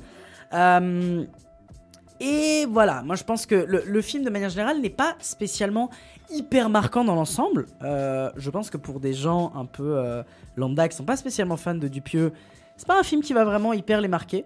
Euh, moi qui aime beaucoup le réalisateur, je sais que j'ai passé un très bon moment devant le film et je sais qu'avec grand plaisir je pourrais le re-revoir. D'ailleurs, le film, les, les films de Quentin Dupieux sont très courts, ils durent moins d'une heure et demie à chaque fois. Là par exemple, celui-là, je crois qu'il est 1h18, donc c'est très court quand on regarde la moyenne de manière générale. Ouais. Euh, et pourtant, bah, du coup, c'est vraiment la temporalité parfaite, quoi. Pour voir un Dupieux, c'est parfait. Tu te poses, tu le regardes, et tu vas pas t'emmerder. Et en fait, vraiment, moi, je me suis pas emmerdé. J'ai passé vraiment un très bon moment devant le film, un moment sympathique, un moment qui, je ne sais pas s'il va me plus le rester, parce que le problème étant que tellement que son concept est basé que sur ce truc-là de l'élastique, bah en fait, quand on dépasse cet acte-là, à mon avis, le deuxième visionnage, il a moins de sens. Parce que du coup, on sait déjà ce que ça. À part si on a oublié. Mais si on l'a pas oublié, le revoir, bah, il perd toute cette saveur. Il perd tout son sens et il perd toute cette saveur de. Du coup, c'est pas un film pour les impatients quoi.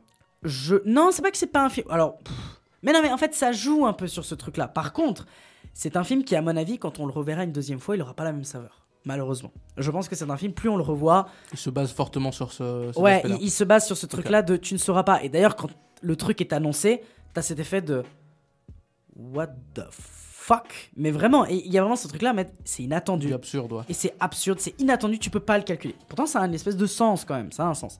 Euh, D'ailleurs, avec un sujet assez cool, moi, personnellement, j'aime bien le sujet du film, à savoir que ça traite un peu de la vieillesse. Voilà, disons de l'acceptation de la vieillesse notamment. Et euh, bah, justement, Alain Chabat joue le personnage qui, qui accepte la vieillesse à, à bras ouverts, même si le personnage n'est pas parfait, mais en tout cas, cette acceptation de soi et cette acceptation de vieillir, bah, elle est hyper... euh, C'est un peu subtil, et peut-être je surinterprète, mais en tout cas, c'est un peu comme ça que je l'ai vu, le film, de justement proposer un truc. Et, Alain Chabat joue hyper bien, et on a vraiment un, un message qui est assez cool, je trouve, en tout cas, si c'est comme ça que je l'interprète, de euh, de pas aller vers une course à la jeunesse absolue qui en fait va plus nous faire du mal à l'intérieur euh, mais euh, de plus aller vers une acceptation de soi à l'extérieur et à l'intérieur de l'accepter et en fait d'avancer dans sa vie et d'être heureux et je trouve que de manière générale tout ce que le film essaie d'entreprendre le réussit plutôt bien Il est très conceptuel? euh, non, il est pas en mode euh, je te parle de grands concepts théoriques. de- Non, non, c'est pas ça. C'est juste vraiment, il est très terre à terre. Mais c'est juste Ok. qu'il y a une petite interprétation, je trouve, à pouvoir faire là derrière. Du coup, il est accessible Euh, à tout le monde, quoi. Il est pour moi- alors, faut pas être cinéphile niveau 50 000 pour C'est toujours le problème des Dupieux. C'est que moi, je t'avouerais que je trouve les Dupieux, entre guillemets, difficilement accessibles si on n'est pas prêt à regarder un truc qui est complètement absurde. Et qu'on n'est pas prêt à regarder un truc qui va nous sortir de notre monde à nous. C'est pas facile à accessible. Et pourtant, je trouve que celui-là, c'est quand même un des plus faciles des Dupieux. Mais n'empêche pas le meilleur. Du coup, tu dirais que c'est une introduction au réalisateur? Ça peut être Ça une être introduction au réalisateur. J'avoue que c'est peut-être pas. Ouais, oui, en fait, oui, ça pourrait être une forme d'introduction au réalisateur, même si celui-là reste un peu quand même différent de certains autres trucs qu'il a fait. En Hmm. disant que justement, celui-là est beaucoup moins absurde, il y a beaucoup moins de trucs qui te mindfuck, etc. Mais pourtant, ça reste un film très bon que je peux que vous conseiller. Euh, avec une musique qui te rentre dans la tête, c'est insupportable, avec une espèce de musique un peu soupe au chou, euh, extraterrestre soupe au chou, assez rigolo. Euh, mais en tout cas, je peux que vous le conseiller. Une bonne comédie, de manière générale, une très très bonne comédie, enfin une bonne comédie, je trouve. Ça donne envie. donc film, ouais, film sympathique et je peux que vous conseiller d'aller le voir au cinéma, puis évidemment aller soutenir le cinéma francophone. Et si vous voulez voir quelque chose qui sort un peu du commun, qui vous fait sortir un peu du cinéma traditionnel et d'entrer vraiment plongé dans un monde de l'absurde et de vous mettre un peu en position de difficulté, bah ce film à mon avis est fait pour vous et franchement, euh, bah, au pire c'est 1h18 euh, où vous allez trouver ça moyen et puis c'est tout. Mieux vaut ça qu'un film de 2 heures. Prenez des euh, nachos avec. Et voilà, puis mangez-les pendant le film. mais voilà, le film reste très, très agréable à regarder, très sympa. Euh, et je pense vraiment que c'est un film que je ne peux que vous conseiller d'aller voir. Voilà, et bien c'est tout pour euh, le dernier film de Quentin Dupieux. Et je vous propose du coup de terminer avec euh, le dernier film. Dernier film qui s'appelle Hustle ou Le haut du panier en français. The Sixers don't know you stashed. Being the guy who finds the guy matters in this business. Won't inspire you for this. I just want to make sure I do what's right for the kid. He's got a daughter to support. You got a daughter to support. Where you from? Spain. Sounds weird. You think you can stop me? Welcome to America. That wasn't him. That wasn't even close to him. I fly home tomorrow. Is that what you want to do? Hey, you love this game. I love this game. I live this game. Let's get to work. Hustle ou Le Haut du Panier est donc euh, le dernier film réalisé, enfin produit par Netflix et réalisé par Jeremiah Zager, je sais pas si je le prononce bien, avec comme bien. rôle principal Adam Sandler qu'on a vu beaucoup dans de la comédie et là il s'intéresse un peu plus à aller gérer des trucs un peu plus sérieux. Voilà, on est un peu plus Pas la première un- fois, par contre. hein. c'est pas la première fois, mais c'est un des, un des premiers films que moi je regarde vraiment avec Sandler euh, qui, qui, qui joue un truc un peu plus sérieux. Évidemment, dans celui-là, il va faire de la comédie, mais on y reviendra juste après. Mm. Et le synopsis de ce film, c'est après avoir repéré à l'étranger un joueur de basket phénoménal, inconnu par le grand public, au lourd passé cependant, un recruteur, par, euh, réalisé, enfin, joué par Adam Sandler, décide de le faire venir aux États-Unis sans avoir consulté son équipe. Contre toute attente et contre la volonté de sa direction, il va avoir l'occasion de prouver que sa recrue est digne de la NBA. Nous NBA. sommes mate. Nous sommes trois à avoir vu ce film. Nous avons Roberto, Elsa et moi-même. Yes. Euh, Peut-être je te propose de commencer toi, Roberto. Qu'est-ce que tu en penses? Ouais, pourquoi pas. Euh, alors du coup, c'est que je sache, comme j'avais dit avant, le deuxième film dans lequel Adam Sandler prend un, un rôle un peu plus. euh, J'aime pas le mot sérieux, mais oui, plus ou moins. Euh, le celui d'avant étant euh, Uncut Gems, qui est euh, ouais, il est un peu plus pour adultes, disons. Euh, mais du coup, c'est un scénario. Enfin, ah, je commence par ça. Le film, il est moyen. Enfin, il est oubliable en, en tout. Il y a quelques éléments qui sont pas mal. Euh, on prend un homme de famille, comme toujours aux États-Unis. Euh, on prend un homme de famille qui adore sa famille, qui règle pour tout, tout pour sa famille, comme toujours aux États-Unis. En soi, pour moi, c'est pas un mauvais film non plus. C'est pas un film que je dirais que j'ai regretté de regarder parce que c'est intéressant toujours de regarder euh, Adam Sandler un peu plus sérieux. Et puis la NBA, quand on commence à regarder les gens qui étaient du cast, euh, qu'on dirait c'est des acteurs, mais en fait non, c'est des professionnels du basket aux États-Unis, de haute, haute ligue. C'est c'est rempli de guests. hein. Ouais, c'est vraiment mais rempli c'est vraiment. de guests. D'ailleurs, dans les crédits, on le voit partout. Ouais. Les crédits sont Très immenses. joli là-dessus. crédit, j'aime beaucoup les crédits de ouais, fin ouais. d'ailleurs. Euh, mais à part ça, franchement, euh, ouais, je vais faire la chronique la plus courte de ma vie, mais il n'y a pas beaucoup à dire, je pense. Et bien toi Elsa, qu'est-ce que t'en as pensé de ce film? Alors, euh, moi, je m'y connais pas du tout en basket. Je sais qu'il y a une balle, faut que ça rebondisse, faut que ça aille dans des Euh, filets. alors, euh, voilà. Donc, euh, dribble, franchement, Osef sur 10. genre, vraiment. Genre, en fait, je l'ai vu juste parce que Lucas était en train de regarder. J'étais là, bon, ok. Asie. Asie. Et euh, bah, il y a des guests, mais je sais pas qui c'est. Ah oui, non mais c'est clair si tu connais pas le Euh, monde du basket. et du euh, coup, euh, je sais qu'il y a machin truc qui est euh, l'acteur principal, mais. Machin truc. Bien connu pour son film Bidule truc Bidule truc, euh, bah oui, bien sûr. Et évidemment, il a reçu un Oscar pour le meilleur bidule machin. Très connu. Voilà, exactement. Non, mais euh, euh, l'acteur principal, je sais que. Adam je, je le connais. chier sur une carrière énorme. Voilà, exactement. Non, mais je sais qui c'est parce qu'il a joué dans des films que j'ai vus. Euh, mais euh, Pas toujours de qualité à part ça. mais bon, ça, Ah, c'est une critique loin de personnelle. là, loin de Mais en tout cas, je savais que voilà, son visage euh, m'était euh, familier. Euh, mais euh, ouais. À nouveau On est sur du contenu, hein, vraiment une émission, euh, une émission qui Mais donne je- du contenu c'est à ses notre auditeurs. faute, Mais les je films sais- sont nuls. Mais je sais pas quoi dire. Je, mais je sais pas quoi dire à part que euh, c'est du basket. Euh, il- Moi, je connais plus le foot. Je sais pas si on peut dire le mercato. euh, non, c'est pas ça. C'est les Quoi? dra- Non, non, non, le, le Non. mercato pour le basket. Le mercato les- pour le basket, je sais pas comment on appelle pas- ça. C'est pas le mercato. En gros, c'est quand tu fais monter des universitaires dans le monde. Ah, le draft. Ah, voilà le. la draft, ah, ça s'appelle le draft. D'accord. La draft, ouais. La draft. Mais du coup, Ce qui est on voit. ce qui se passe hein, dans le film. On, on- Ouais. on- Justement, on voit du coup euh, dans l'intérieur, euh, à l'intérieur du draft, euh, du coup euh, comment ça se. Ça se c'est pas terrain, c'est trop drôle. C'est pas Euh, mon le terrain. draft, euh, C'est pas mon terrain du tout, Euh, du tout, du tout. Euh, mais du de coup, basket. voilà. Yes. Contenu de qualité proposé par Fréquence Banane. Oui, toujours. Non, mais à part ça, euh, c'était intéressant de voir comment ça, comment les choses se passent et tout. Et puis voilà, du coup, pour ma, on va dire euh, culture générale, euh, j'ai pu en apprendre des choses. Mais vraiment, OSEF sur 10 pour moi. Genre, si vous êtes pas fan de basket, et vous. euh, Ouais, non, en fait, ça c'est vrai. Si n'aime pas le basket, ça sert à rien, je pense. J'avoue que je vais un peu rejoindre ce qui a été dit, mais peut-être je vais être moins négatif dans le sens que oui, c'est Osef. C'est vraiment Osef et je pense que j'ai déjà, je l'ai vu il y a une semaine, je l'ai déjà grandement oublié ce film. Ah, moi, il Je est- crois que a j'avoue que été- j'ai- j'ai j'ai quelques flashs, mais je l'ai grandement oublié. Donc franchement, c'est c'est pas un film qui va extrêmement vous marquer. Et pourtant, n'empêche, je trouve que le film est sympathique à regarder sur le moment. C'est-à-dire, on passe un bon Ça, moment, oui, je trouve. c'est- le, le film est, est cool dans le sens sympathique. Et je pense que en tant que film sur le sport, il y en a des meilleurs, mais il y en a aussi Oui. des pires. Et je trouve que ce Oui. film-là a quand même la... Au Non, hasard. Invictus, c'est pas tellement sur le sport en soi, je pense. Oh, c'est comment est-ce Ils- qu'on instrumentalise le sport de façon politique mais Ouais. horrible ce film. Ils ont pardon, pardon, tenté, pardon. mais. ouais, Bon, allez. Mais c'est vrai que de manière générale, je suis assez d'accord avec toi d'ailleurs. toi.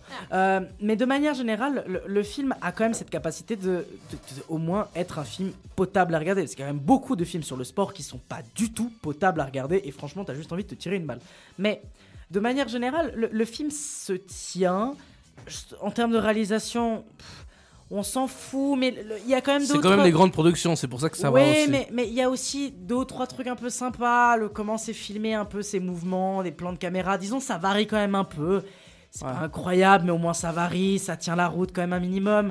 C'est évidemment une structure hyper classique des, des, des films, euh, un peu comme les biopics ou comme les films de sport de manière générale, où le gars il galère. Bah, on, en, On en parlera on en après. parlera après, mais il y a toujours ce truc-là un peu très classique. Enfin bref. Et quand en fait quoi. vous deux, vous étiez en mode, en fait, on n'a pas grand-chose à dire. Mais en fait, c'est vrai, c'est un film où il n'y a pas vraiment grand-chose à dire, à part que, bah, on se l'est maté. Soit tu te fais vraiment chier, soit tu trouves le film en mode, ah, sympathique, je passe un bon moment, mais je vais l'oublier dans quelques heures. Et bah moi, ça a été le cas. Pour moi, c'est un film sympathique qui se regarde, mais qui est hyper oubliable après. euh, mais, ah, moi, je vous ai dit, ça fait une semaine que je l'ai vu, j'ai oublié une grande majorité du film, quoi. En Ouais. tout cas, aux Efri, on a envie de dire. Aux Efri, Ouais. quand même un peu. Juste, euh, ouais, je pense qu'en général, on peut dire si vous aimez pas le basket, c'est peut-être pas le film pour vous, si vous comprenez un peu, pas, pas un petit peu. Euh, surtout du basket aux États-Unis, qui n'est pas la même chose au reste du monde. je. Mais que est-ce moi, que j'ai- c'est- Oui, pardon. pardon, excuse-moi. Est-ce que c'est vraiment mis en avant la culture du basket aux Oui. États-Unis? Oui, ouais, oui, oui, non, Il te mais- cite- en fait, il te cite Le des personnage- noms de clubs, il te cite des personnages, et même les références que tu as à l'écran, c'est des références de basket. Ouais. Si par exemple, tu sais pas qui c'est. euh, Un scout, par exemple. Mais si tu sais pas. Oui, c'est ça. Ou alors si tu sais pas euh, un ailier, si tu sais pas Ouais, ce que non, ça non, veut mais dire parce intérieur. qu'il des y a une ça. différence entre poser un contexte Mm. et euh, des enjeux. Moi, je parlais plutôt des enjeux. Bah, les enjeux et le contexte sont les deux par rapport au basket. Par exemple, si tu regardes le personnage principal, c'est quelqu'un qui était scout pendant beaucoup de temps, qui voulait être entraîneur. Ouais. Et que quand il arrive une opportunité, il y a quelque d'ailleurs chose ce qui que se c'est passe. scout. Ouais, alors Scout. scout, c'est quelqu'un qui va chercher des, des, Des des joueurs, nouveaux ouais. joueurs. Parce que c'est pour comme le ça que ça draft. Ça, monte comme ça en NBA, hein, c'est en université, tu joues et t'as des mecs Pas qui que en université. Pas que, mais c'est en Justement, grande c'est ce qu'il partie. faisait. Au lycée, en fait, ça. Voilà, tu vas dans les Bah, en fait, tu vas dans les tu fais lycée et après tu vas à l'université. Ouais. Tu fais euh, bah, scholarship. Du, coup, c'est les seuls qui n'ont pas payé des, des têtes. Quel universités- beau pays, on le rappellera jamais. Les universités ont des scouts justement pour voir les joueurs des lycées et ils vont leur dire ok nous on veut dans notre université ils leur offrent une bourse. Ouais, Et après, les équipes professionnelles vont chercher dans les universités ou ailleurs. Et du coup, justement, le personnage principal, il est d'ailleurs. Il va chercher ailleurs, pardon. Euh, et il veut vraiment être entraîneur. Et en fait, c'est l'histoire de quelqu'un qui veut faire sa passion et qui n'arrive pas. Et il est en train de tout risquer pour le faire. Et je pense que ça, c'est l'un des seuls vraiment bons aspects du film. C'est vraiment quelqu'un qui risque. C'est pas vraiment ce. Je risque tout pour le sport. C'est je risque tout pour ma passion, ce que je veux faire. Ouais, mais c'est un je truc très classique aussi, et ça, c'est quelque hein. chose qui se voit et qui se revoit dans tous les films de sport. Dans les frères Je Scott, il y a trouve. ça aussi. Mais même dans Rasta Rocket, dans plein de trucs en soi, tous les Ouais, films. Rasta- ouais, c'est vrai. Sur Rasta Rocket c'est vraiment bien. C'est hyper bien Rasta Rocket. Rasta j'adore. Rocket, légendaire. mec, c'est incroyable. Lanceman, Cadence Man. Et même d'ailleurs, euh, tu parlais de Space Jam, mais moi ça me fait rigoler. hein, mais Space Jam, c'est un film que j'affectionne particulièrement, mais qui est une merde absolue. Ah non, non, mais et scénaristiquement, ça horrible. veut rien dire. Mais c'est une catastrophe ce film. Mais Space c'est- Jam est une Mais catastrophe. franchement, tu, tu c'est un peux des que le pires films d'animation, mais pourtant j'adore ce film. C'est pas un film d'animation. Oui, C'est non, mais semi-animation. Plus ou moins, c'est comme Et Tic et Tac. franchement- Et franchement, il est vraiment sympa. Et moi, moi il me donne toujours le sourire. Ah, le 2, je l'ai pas vu, Moi mais. j'aime euh, beaucoup. Ah, le 2 apparemment c'est une catastrophe. Si j'ai bien Même, compris, euh, je pense que Space Jam, c'est vraiment le film que tu regardes après avoir, euh, disons, consommé des laitues Non, du diable. En, en fait, Space Jam, il a été fait parce qu'il y a eu une pub avec Michael Jordan et Bugs Bunny. Ils se sont dit putain, ça. a bien marché, les gens ils ont aimé. Du coup, on fait un film. Ils ont fait un Ah, film il y avait, y avait, putain, il y avait, euh, il y avait une série, Ted Lasso. Ted Lasso, que, il y a une très bonne série Apple, euh, de, de, de- de Apple, que vous, si vous pouvez pas regarder sur Apple, je peux pas vous recommander, mais je peux pas ne pas vous recommander de streamer. Euh, c'est une très bonne série, ça sort aussi d'une pub. Euh, mais du coup, pour revenir au film euh, assez vide qu'on parle, Hustle, est-ce que vous avez peut-être un mot à dire sur Hustle encore? Parce qu'on va pas combler. Oui, moi, j'en ai un. Oui. Merci. Et toi? Si vous voulez, allez-y, mais.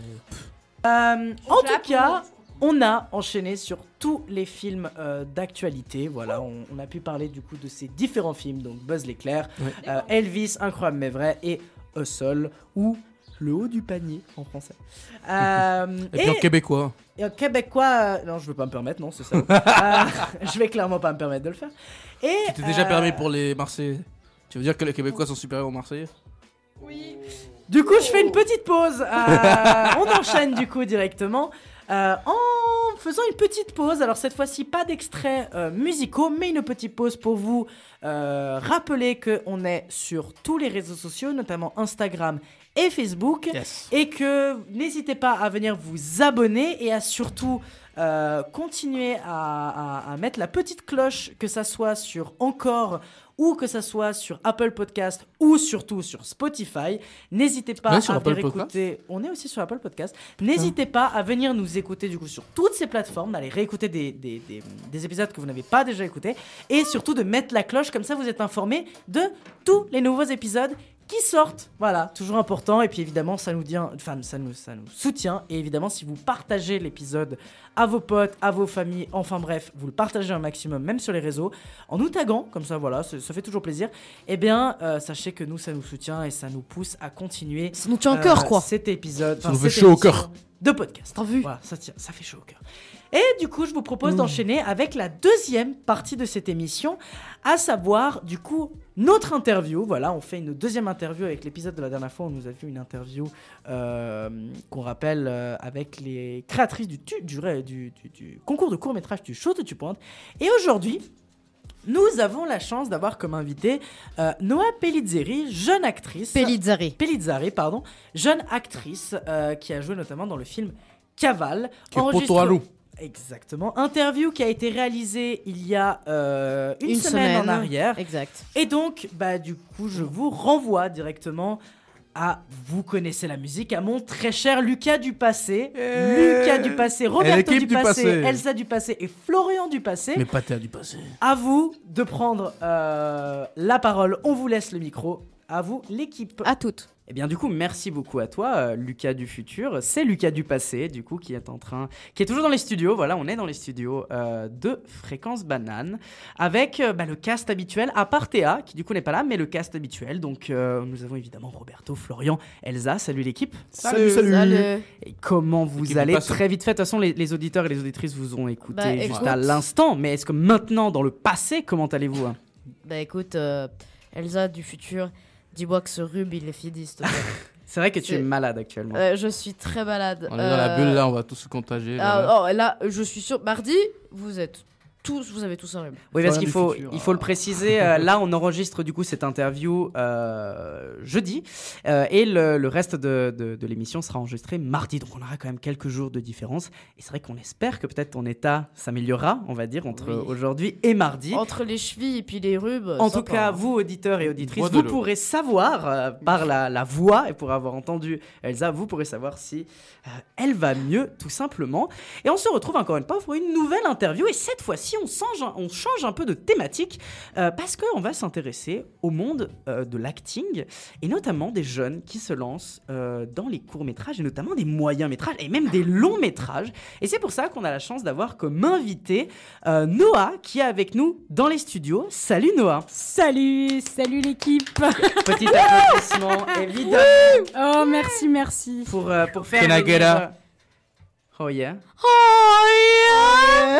Merci beaucoup. En tout cas, merci beaucoup à toi, Noah, d'avoir répondu euh, oui à cette invitation. C'est vrai que ça fait depuis, ça fait plusieurs, plusieurs épisodes qu'on voulait t'avoir avec nous dans les studios pour pouvoir faire cette interview. C'est vrai qu'il faut le dire un peu aux auditeurs, aux auditrices. On te connaît déjà euh, au niveau individuel parce que tu es une amie à nous, euh, à toute l'équipe en fait. On te connaît assez bien. Et justement, étant donné qu'on connaît en fait ton, ton, un peu ton parcours, on s'est dit que c'était hyper intéressant de pouvoir t'avoir avec nous euh, dans les studios.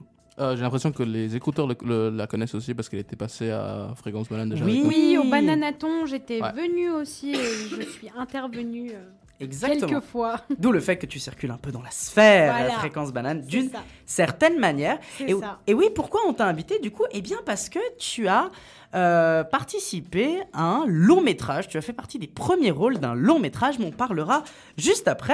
euh, justement, un film qui s'appelle Caval.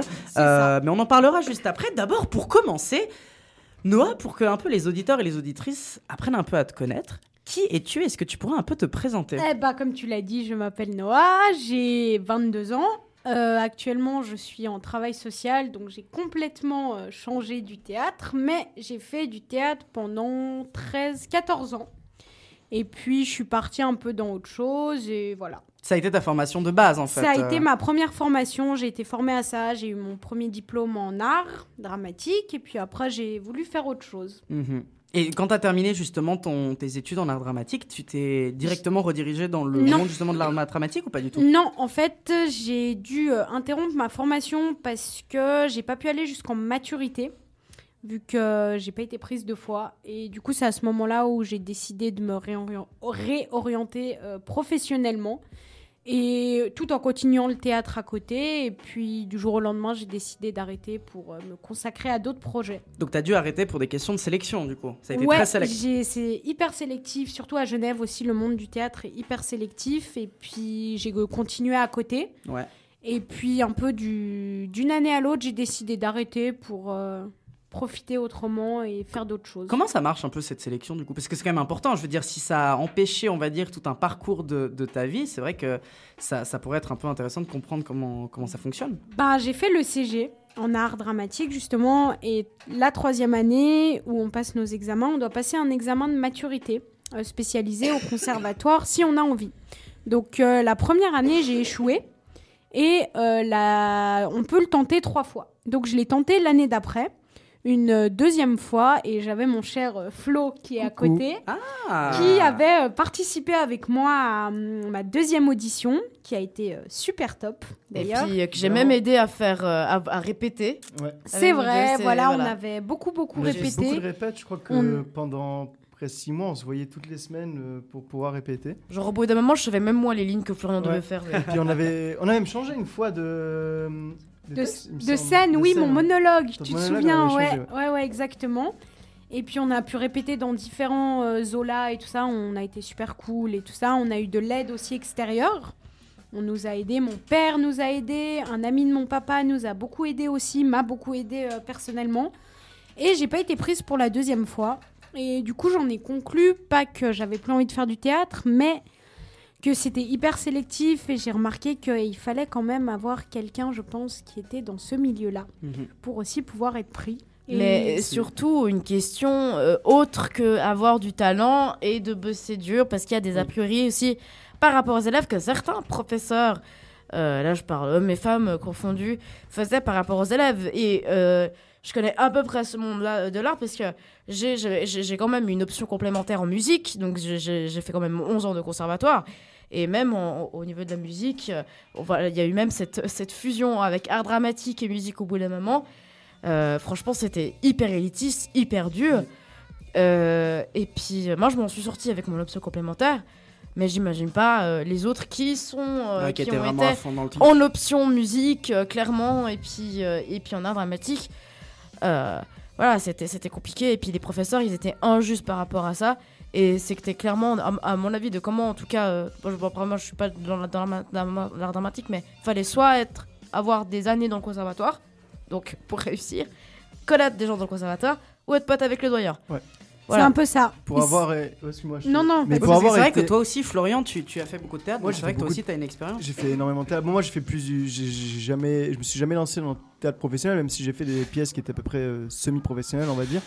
Mais euh, pour avoir été là pendant l'examen de Noah, du coup, euh, pour donner un avis objectif avec une, euh, une petite euh, goutte de subjectivité dedans, évidemment, puisque Noah est mon ami, Noah s'en est très bien sorti durant son examen et quand elle m'a donné le résultat négatif, j'étais très très surpris parce que j'ai vu en fait les auditions des gens. Mhm. J'étais, il y avait deux scènes que Noah a faites, un monologue seul et une scène avec moi, du coup. Ouais. Euh, si je me trompe pas. C'est ça. euh, j'ai pu voir toutes les scènes, j'ai joué avec elle sur la scène et franchement, elle s'en est très très bien sortie, voire mieux que certaines autres personnes qui étaient, qui étaient là. Et euh, ouais, soit c'était très très sélectif, ce que j'en doute, soit il y avait pas mal de copinage à droite à gauche, c'est possible aussi, hein, c'est le monde du théâtre. Et vivre du monde du théâtre, c'est pas mon, mon, mon ancien metteur en scène euh, me le disait souvent, le théâtre c'est un monde de putes et du coup c'est très compliqué de te faire une place dedans Mm. et tu dois te battre avec n'importe qui et avec tout le monde. Beaucoup Mm. d'appelés, peu d'élus. hein, Ouais, c'est ça. Mhm. Bah écoute, euh, ok, bah déjà euh, un début de parcours euh, assez euh, voilà sec, mais même si les gens n'ont pas été acceptés, euh, tu as quand même participé à un film. Mais avant de parler de ça, euh, un peu pour comprendre d'où il vient un peu cet amour euh, du théâtre et en fait même de manière générale, parce que c'est vrai que tu, tu es aussi un peu cinéphile, tu Beaucoup. déjà un peu revendiqué Beaucoup, énormément. D'où te vient un peu cette passion du coup du cinéma et du coup de, de l'acting Alors, j'ai découvert il y a pas très longtemps, en fait, que, enfin, quand j'ai commencé à grandir, que ma grand-mère, déjà, euh, du coup, paternelle, adorait le cinéma. Et en fait, j'ai remarqué, parce que j'ai commencé à regarder les livres chez elle. Et il y avait beaucoup, beaucoup, beaucoup de livres sur le cinéma. Et du coup, elle, depuis que j'ai genre 12 ans, elle m'a montré beaucoup de films qui m'intéressaient. Et puis, bah, mon papa, c'est un grand artiste finalement. euh, il aime beaucoup tout ce qui est cinéma. Il, adore aller au cinéma. Il m'a fait voir des films incroyables dans mon enfance. Et, je pense que c'est ben, grâce aussi à mon papa que j'ai développé euh, tout ce côté artistique et de ma grand-mère aussi, du coup, qui elle est une grande artiste aussi finalement. Et du coup, je pense que c'est tout ça, tout ce qu'ils m'ont montré, tout ce qu'ils m'ont appris sur ça qui a fait que je me suis beaucoup intéressée au cinéma, au théâtre, au monde artistique finalement, tout simplement. Mhm.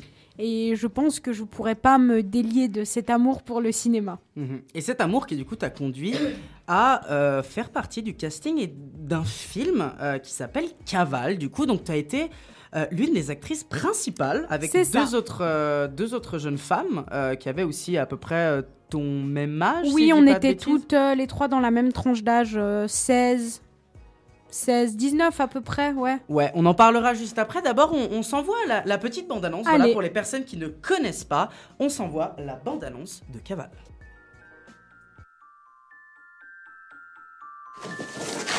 T'es furieuse d'avoir été internée, mais c'est une décision du juge pour te protéger. Ici, on est là pour t'aider, Cathy, d'accord? Par contre, il faut que tu mettes un peu du tien. Ah, le dessert Je prends pas ça, je suis pas folle, moi. Il faut que tu prennes ton traitement, sinon tu guériras jamais. Elle va pas nous faire chier longtemps, la nouvelle. Oula, t'es pas bien dans ta tête, toi hein? Moi, je vais voir mon père, tire-toi. Et moi, je m'en bats les couilles, je m'incruste tout. Allez, roule. Vous allez où? Regardez ce que Nabila a choré. Des manteaux. Pourquoi t'as été internée T'as pas l'air d'une tox ni d'une schizo. Je suis pas folle, moi. Mais bien sûr que t'es folle, t'es notre sœur. Ta gueule, putain Putain, j'ai trop le seum. Tu me casses les couilles avec ton père. Moi, je t'ai dit, je veux une pharmacie, pas ton putain de père, tu piges. Antoine Duprel, il est là C'est une blague. Oh putain, la folle. Et du coup, Caval est un film, euh, comme on s'est dit avant, helvético-belge. C'est ça. Voilà. C'est ça, bien joué. Je ne sais pas si le terme précis c'est ça. En tout cas, c'est un film belge et suisse.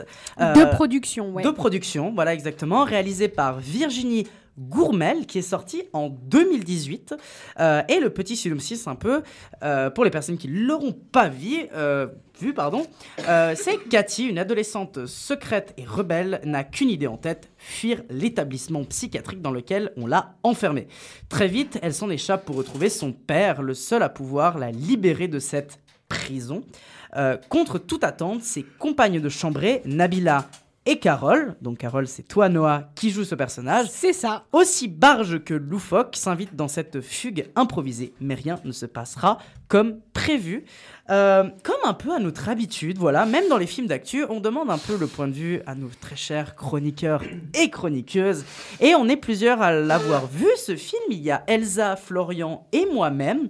Euh, L'équipe, moi je vous propose euh, d'abord de vous donner un peu la parole pour peut-être donner un avis assez rapide sur ce film. Qu'est-ce que vous en avez pensé de ce petit film? Et peut-être après Noah, tu nous donneras un avis aussi. Bah, si vous voulez, je peux commencer en essayant d'être euh, objective euh, le plus possible parce que en Noah, euh, voilà, ça fait des années qu'on se connaît, euh, voilà, on a fait des vertes et des pas mûres, euh, voilà, voilà, quoi, tout ça. On tout a ça, tout vécu ensemble. On a tout vécu ensemble. Mais je vais être, être objective le plus possible et puis je l'ai vu deux fois. La première fois quand il était sorti, euh, bon, j'étais trop fière d'elle et tout. Putain, euh, ma meilleure pote, elle passe à la télé, quoi, c'est incroyable, genre. euh, putain, c'est- me suis dit ça, j'étais incroyable. Mais bref, parlons du film euh, en, détail. Alors, moi, j'ai alors j'ai- beaucoup apprécié la, la, thématique, on va dire, générale du, film, euh, parce que c'est une thématique qui est pas forcément facile à traiter. Euh, là, on parle vraiment de, de, jeunes personnes qui sont en souffrance, qui sont dépressives, qui sont voilà, suicidaires, qui, qui ont des problèmes voilà, qui divers et variés avec leur famille, etc., etc. Et puis, pourquoi tu rigoles, Florian C'est horrible. T'as dit les farmis. Du coup, ça fait- Oui, bah, j'ai un rhume, euh, je fais ce que je peux. Euh, ah, je meurs. Euh, T'inquiète, Flo, mardi, tu vas être comme ça, t'es à côté des âges, je te rappelle. Ouais, c'est vrai. euh, et puis euh, des farpilles. Et puis, euh, bref, en, en gros, c'est vraiment des adolescents et des adolescentes qui, qui, voilà, qui sont pas bien. Et c'est pas une thématique facile à traiter. Donc, chapeau quand même à la réalisatrice. Euh, et euh, on va dire que. Euh, alors, déjà, euh, je trouve que vous jouez hyper bien. Déjà, les, premiers, les, les trois rôles principaux, vous jouez bien. Vous jouez Et il faut bien. savoir que c'était notre premier film à toutes les trois. Et pour voilà, exactement, pour un premier film, toutes les trois, franchement, chapeau. Euh, moi, franchement, déjà, la scène de la glace, vous, vous la verrez. Moi, moi, moi, je serais là, euh, cette glace là, cette glace là, cette glace là, puis c'est mort, tu vois. Genre, je serais pas. Moi, je sais pas jouer, frère, je sais pas mentir, je sais pas jouer. euh, moi, je, je serais incapable de faire ça. Mais en tout cas, c'est clair qu'il y a certaines. Il y a, il y a- il y a- voilà, il y a, il y a des faux raccords, des fois, que j'ai vu aussi. Euh, J'en ai parlé avec Florian. Et ça m'a tellement dérangé. Genre, ça, ça, genre, les gars, les gars, N'oublions en production. c'est aussi le premier film de la réalisatrice. hein, Oui, mais eh, genre au bout d'un moment, Carole et, et l'autre là, ils changent de place dans la voiture. Ah, Pas dans la voiture, dans- en marchant. non, en marchant, ouais, voilà, en marchant, ils changent, elles changent de place tout d'un coup en marchant. J'étais là, mais comment c'est possible? Elles se sont téléportées? Qu'est-ce que c'est? Qu'est-ce qui s'est passé? Bah, on a coupé. Au bout d'un moment, là, le truc de la glace, là, euh, il y avait du papier, puis finalement il y en avait plus euh, autour, enfin du cornet. Euh, voilà, enfin c'est, voilà, il y avait quelques faux raccords qui me dérangent un peu. Mais pour un premier film, basiquement bien. Comme note, je mettrais un 7 sur 10 parce que voilà, c'est c'est ma pote. L'objectivité avant tout, L'objectivité avant tout. évidemment. Le copinage à Video Club. Ouais, c'est ça. Ouais, c'est ça. Une affaire en déroulement.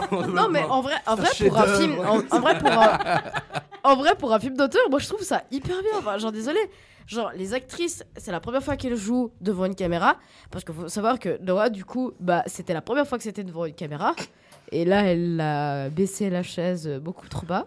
Grande tradition de fréquence banane. Grande tradition de Fréquence Banane. Mais du coup, enfin, pour des premiers films, franchement, je trouve ça hyper bien. Et genre, pour une petite production, parce que belge et suisse, il y en a pas des, des, des, des milliers et des cents des productions belges et suisses. hein. Mm. Euh, genre, il y en a pas énorme. Et euh, voilà. il Bah faut déjà, je sais pas s'il y a beaucoup de productions suisses tout court. Je- Oui, voilà. Exactement. Si, il y c'est en pour a, ça que je dis suisse et belge, dans le Toujours, sens. euh, très compliqué. Bah, on comme avait truc. discuté un petit peu ça Ouais, déjà. ouais, justement, toujours très compliqué comme truc. Toujours très Ok. compliqué. À part euh, Paul de Carotte, excuse-moi. Mais, euh, mais Ma vie de courgette. Euh, ma vie de courgette. voilà. Je connais le gars qui a fait C'est la euh, ce parodie euh, Wish euh, suisse. C'est le porno. Pornetto. L'aubergine de Jean-Michel. Euh, Mais enfin bref, Oh, moi alors franchement, bon, je le verrai pas en famille parce que voilà, il y a des scènes qui sont moyens, je le- je voilà, je, je le garderai pas avec ma petite sœur parce que voilà, c'est quand même des sujets assez lourds. Mais bref, euh, 7 sur 10 parce que bah, parce que voilà, c'est c'est quand même pas mal et puis il faut en- il faut encourager les petites productions. Eh bien, merci Elsa. Est-ce que peut-être Florian, toi, tu es un peu du même avis ou est-ce que tu as euh, un Alors- avis peut-être différent? Alors moi, je, je- je serais moins, euh, entre guillemets, euh, enthousiaste par rapport à ce film, même si j'ai trouvé ça un bon film, il est bien.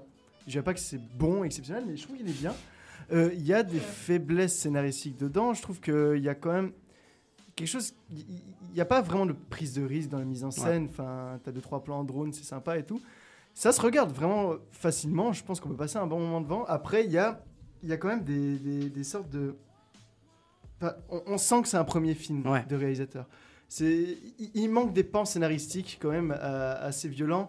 Les faux raccords, ouais, ça on a dit, ça reste quand même euh, le premier film de quelqu'un. Ok, on va excuser ça. Mais euh, en vrai, il y a quand même des trucs qui sont un petit peu gênants. Et tu parlais justement de la thématique, euh, justement des enfants qui étaient, euh, qui, qui avaient des problèmes peut-être euh, psy. Euh, Il n'y a, il y a qu'un seul enfant des trois, enfin des trois rôles principaux du coup.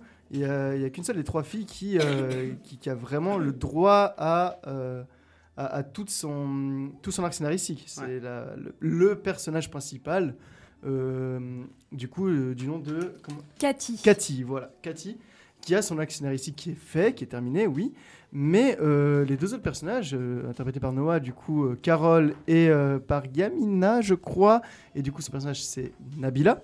Euh, leur arc scénaristique se finit de manière hyper abrupte et je trouvais ça très Ouais, très dommage parce que je me suis attaché à ces personnages parce qu'on s'y attache aux personnages ça c'est quelque chose de très important surtout dans un dans un road movie c'est comme ça qu'on dit? C'est pour moi, ouais, pour moi c'est un road movie. Surtout pour un road movie comme ça, enfin, on s'attache aux personnages et euh, là, le, ça a été rempli. Enfin, franchement, je, je me suis attaché à eux, notamment au gamin euh, qui apparaît à un moment donné. Je spoilerai pas, mais il joue très très bien et il est très touchant. Il te donne des émotions euh, assez fortes. Et euh, voilà, je trouve que le, film remplit bien son rôle de, donneur d'émotions. Après, je vais pas être aussi dithyrambique en disant que que c'était exceptionnellement bien joué. Il y a des moments où ils sont très très bien joués. Euh, Noah a très bien joué à des moments, comme n'importe quel acteur, mais il y a eu des moments de faiblesse. Je sais qu'on en avait pas mal discuté de toi et moi, Noah, notamment la scène de la glace, qui moi j'ai trouvé un petit peu robotique à certains moments. Après, c'est toujours difficile pour un premier rôle, surtout en tant qu'acteur, de, jouer bien devant une caméra, parce que c'est très difficile de jouer devant une caméra alors que tu as joué devant une scène avant. Parce que le quatrième mur, il y a un public derrière, et puis c'est très différent la manière de jouer. Mm. Et je trouve que tu t'en es super bien sorti. Et euh, non, c'est un film qui est très agréable à regarder. Ça fait pas amateur. Mhm. Je trouve, enfin, ça fait moyen. Ça fait pas amateur amateur. Ça fait amateur, mais euh, qui sait ce qu'il fait quand même un peu. Et franchement, euh, je vous, je vous le conseille. Comme euh, Elsa, moi j'aimerais un 6,5 peut-être. Ouais. Bah, moi, j'avoue, je vais rebondir un peu sur ce qui a été dit et je vais peut-être pas apporter beaucoup d'éléments nouveaux. Euh, je pense que je suis assez d'accord avec ce qui a été dit dans le sens que, en tant que premier film, c'est pas catastrophique du tout. Euh, disons que c'est même honorable comme premier film. Je pense pas que c'est un bon film, je pense pas que c'est un mauvais film, c'est un film plutôt moyen. Mais comme premier film, c'est quelque chose qui euh, mérite d'être euh, bah, d'être euh, quand même applaudi parce qu'on peut très facilement, malheureusement, se foirer sur un premier film. Ce qui n'est pas grave, mais ça peut arriver et ça peut briser des carrières, faut pas l'oublier. Donc pour moi, le, le pari, je sais pas comment la réalisatrice a vu son projet, mais en tout cas, si son but c'était de réaliser un film sympathique qui pouvait passer, qui se regarde une heure et demie et qui ne te fait pas euh, voilà, saigner les yeux ou qui t'emmerde, bah, si c'est le pari de la réalisatrice, pour moi le pari est tenu, le pari est gagné. Je pense que c'est une bonne vitrine à des jeunes femmes qui viennent de commencer donc dans le monde de la réalisation et qui jouent dedans et qui jouent plutôt bien, même si évidemment il y a aussi des petites failles, des petites erreurs, mais ça c'est normal. On peut pas demander à euh, des trois meufs sorties de nulle part euh, jouent comme euh, Emma Watson ou jouent comme une des plus grandes actrices du cinéma. Ça marche pas comme ça. Donc donc voilà, moi je pense que c'est un film moyen. Personnellement, il est oubliable en soi. La seule chose qui m'a fait ne pas l'oublier, c'est le fait bah, que tu joues dedans Noah. Et donc, du coup, évidemment, je sais que ma pote a joué dans tel film. Et donc, du coup, je me rappelle d'une certaine manière. Mais c'est vrai que moi, je, je vous dis la vérité, je ne l'ai pas revu récemment. Je l'ai vu, du coup, il y a un an, euh, quand tu nous l'avais montré, euh, Noah. Et euh, bah, je me rappelle quand même de certains trucs. Je me rappelle pas de tout, mais je me rappelle quand même de certains éléments. Donc, ça montre quand même que le film n'est pas complètement dénué de sens. Je pense que c'est un film très hum, classique au niveau de, du scénario, au niveau de plein d'éléments. C'est très classique, c'est très basique. Mais bon, pour euh, une heure et demie de film, ça passe. Et euh, bah, personnellement, moi, du coup, si c'est un film qui est dans la moyenne, bah, pour moi, c'est un 6 sur 10, tout simplement. C'est un film dans la moyenne, sans, euh, sans plus de grandes attentes. Et puis dernière remarque, ouais, je, je parlais pas mal aussi de, de l'attachement qu'on peut avoir au personnage, mais on sent aussi qu'il y a une certaine alchimie entre les trois personnages principaux. En tout cas, les- les- le, le groupe fonctionne bien. Ouais. Et ça, c'est quelque chose qui est très difficile à mettre en scène. Avec une bonne complémentarité Avec une bonne complémentarité, ouais. Ouais. Et c'est très difficile de mettre en scène. On se dit pas, putain, euh, elles auraient jamais été amies et tout ça. Non, on, on a l'impression qu'elles qu'elles auraient pu se rencontrer, que ça aurait pu arriver et que ces trois personnages auraient- pu avoir une relation d'amitié. Donc ça fait plus ou moins vrai. C'est organique, quoi. Ouais. Et du coup, je pense que le plus important, c'est d'avoir l'avis de Noah. Bah, quand même, euh, exactement, la vie de Noah, est-ce que tu veux. euh, Ouais, peut-être Noah, justement, nous on a parlé de ton film, mais c'est vrai que toi aussi tu dois avoir un avis sur ce film. Alors, moi, j'ai un avis. euh, déjà, j'ai adoré jouer dedans parce que c'était aussi mon premier film. Et pour rebondir sur ce que vous avez dit, euh, je suis totalement d'accord avec vous. Pour moi, il y a énormément de faux raccords aussi. Et même euh, pendant le tournage, on a essayé de le dire. On s'est fait engueuler, par exemple, parce qu'on disait oui, mais là, moi j'étais à gauche, elle à droite. Et là, ça changeait. Du coup, euh, c'est des choses qu'on a aussi essayé d'exprimer et qui sont pas forcément bien passées Ou pourquoi? Parce que la réalisatrice avait ses idées en fait et qu'il fallait pas euh, la bousculer dans ses idées et puis derrière il y avait une équipe aussi de tournage qui était derrière et du coup nous c'était un peu joue et ferme ta bouche quoi. Ouais. C'était un peu ça. Après c'est pas pour moi c'est pas un mauvais film mais par exemple truc tout bête moi j'ai de la peine à le voir. Je l'ai vu trois fois. Mhm. Euh, quatre fois, pardon. Et c'est quelque chose que, même encore aujourd'hui, j'ai beaucoup de peine à regarder. Il y a des scènes où je ne regarde pas, où je me cache les yeux, parce que c'est des scènes où j'ai pas envie de les voir, justement. Donc pour moi, c'est pas un bon film, comme tu l'as dit, Lucas, mais c'est pas un mauvais film non plus. Pourquoi t'as pas envie de les voir ces scènes Parce que ça te met mal à l'aise ou parce que Il y a des te- scènes qui me mettent très mal à l'aise, oui, justement, notamment euh, dans la caravane, Ouais. pour ceux qui verront ouais, euh, le je- film. Et puis la Ouais. réaction des parents. Je me suis euh, demandé ce que tu ce que, ce que as dû penser pendant la scène. Mais vous savez, euh, pendant que je tournais cette scène-là, mes parents étaient sur le plateau en plus. Mes parents sont venus me voir quelques jours. Ah, ils étaient En fiers leur Belgique. c'est ma fille Est-ce qu'on peut peut-être décrire ce qui se passe dans cette scène Euh, tu veux la décrire ou quelqu'un veut la décrire Vas-y, Flo. Elle se fait tripoter les nénés, quoi. Bah, y a pas que les nénés que je faut tripoter. hein. On va dire les choses comme elles sont. Elle se fait tripoter les nénés. Ouais, sur voilà. Sur, euh, dans un camping-car, du coup. C'est ça. Voilà, voilà. Et euh, du coup, bah voilà, c'est une scène que par exemple j'ai beaucoup de peine à regarder encore maintenant. Ouais. Même si je sais que ça doit être une fierté d'avoir fait ce film, c'est une immense fierté. Et sur le CV, c'est magnifique. Ah bah bien sûr. Mais voilà. Du coup, c'est un film qui se regarde pour moi. Qui, qui s'apprécie et qui se regarde. Mais euh, moi, justement, par rapport à cette scène-là, j'avais une question. Que- comme je disais avant, mais qu'est-ce que tu pensais faire? Qu'est-ce qui t'a fait accepter de faire ce genre de scène-là? Est-ce qu'on t'a un peu poussé à le faire en te disant non, faut que tu le fasses, c'est pour le film? Ou est-ce qu'ils t'ont dit si tu veux pas, c'est pas grave Et puis comment tu l'as vécu aussi? Et C'est vrai que c'est une vraie ouais. question. euh, Eh bah, le truc, c'est que j'ai signé un contrat Ouais. et que j'étais un peu obligée de le faire. Euh, je- J'étais au courant hein, de cette scène vu que j'ai lu le scénario avant Ouais. de signer le contrat et de tourner. Et j'ai accepté ça parce que je me suis dit que c'était une expérience. Je mets des guillemets à expérience, évidemment. Mais c'était une expérience et je pense que bah, ça fait partie du cinéma aussi de faire des expériences. Le garçon, par contre, était très gêné. Parce que avant de tourner, on, a, on faisait des répétitions. Et pendant les répétitions, il le faisait pas. Et moi, j'ai dit à la réalisatrice, il faut qu'il se bouge, lui. Genre, vraiment, je lui ai dit. Ah, faut qu'ils mettent la main au paquet ou J'ai bien envie de me faire. euh, bon, pour l'amour, pour l'amour du cinéma. pour amour alors. Monsieur, C'est pour le Pour cinéma l'amour de l'art. Pour l'amour de l'art, il fallait le faire. Et en fait, j'étais hyper surprise parce qu'il m'a attrapé les boobs euh, pendant qu'on tournait. Je la waouh! Et du coup, voilà, bah après, euh, c'était emboîté, quoi. Oula, peut-être pas le bon. mot. Euh, Oula, euh, C'était en boîte. c'était oui, c'est dans, dans la boîte. C'était dans la boîte. C'était dans la boîte. Oula, ça aussi un peu. Mais euh, du coup, euh, bah, t'as as globalement bien vécu euh, le tournage, même s'il y a eu des hauts, des bas. Est-ce qu'il y a eu quand même plus de bas que de hauts, plus de hauts que de Ouais, Ouais, bas peut-être ça, ça peut être une question qu'on peut enchaîner. C'est peut-être des moments, euh, les moments un peu. Les moments phares. Ouais, pe- peut-être pas l'ensemble des moments forts, mais peut-être les, comme tu dis, les moments un peu qui t'ont mis mal à l'aise, des moments qui étaient peut-être un peu durs. C'est c'est un peu ça que tu Et- disais? Exactement. Enfin, est-ce que euh, globalement, je sais que euh, c'était une très belle expérience, mais j'ai on a- j'ai envie de voir, on a envie de voir aussi la réalité de ce que c'est d'être sur un plateau.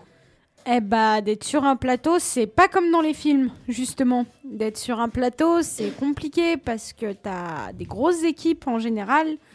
Euh, c'est pas toujours facile de s'entendre bien avec tout le monde. Et il peut y avoir des frictions aussi. Bah, il y a des moments qui étaient très durs aussi pour moi parce que la réalisatrice, justement, avait son point de vue, son opinion. Et qu'il fallait absolument respecter son point de vue et son Mhm. opinion, vu que c'était son film. Donc vraiment orthodoxe euh, sur Voilà. le fait. Et de- ouais. puis des fois, bah, c'était juste, elle nous disait lâchez-vous. Et là, c'était un, un pur bonheur de se lâcher. Il y avait quand même une direction d'acteur qui était quand même assez présente. C'était très très présent la direction d'acteur. C'était tu fais ça, tu fais ça, tu fais ça, tu connais ton texte, tu fais ça. Parce que c'est quand même important de le préciser que pas tous les réalisateurs font ça. Il y a des réalisateurs qui laissent vraiment carte blanche à leurs ça. acteurs. On peut par exemple citer Gaspard Noé, que j'adore citer tout le temps parce que j'aime ce mec, putain. Euh, Bof. bah, c'est vrai. C'est vrai que c'est. euh, Ah, je déteste les gens qui disent ça. non, je rigole.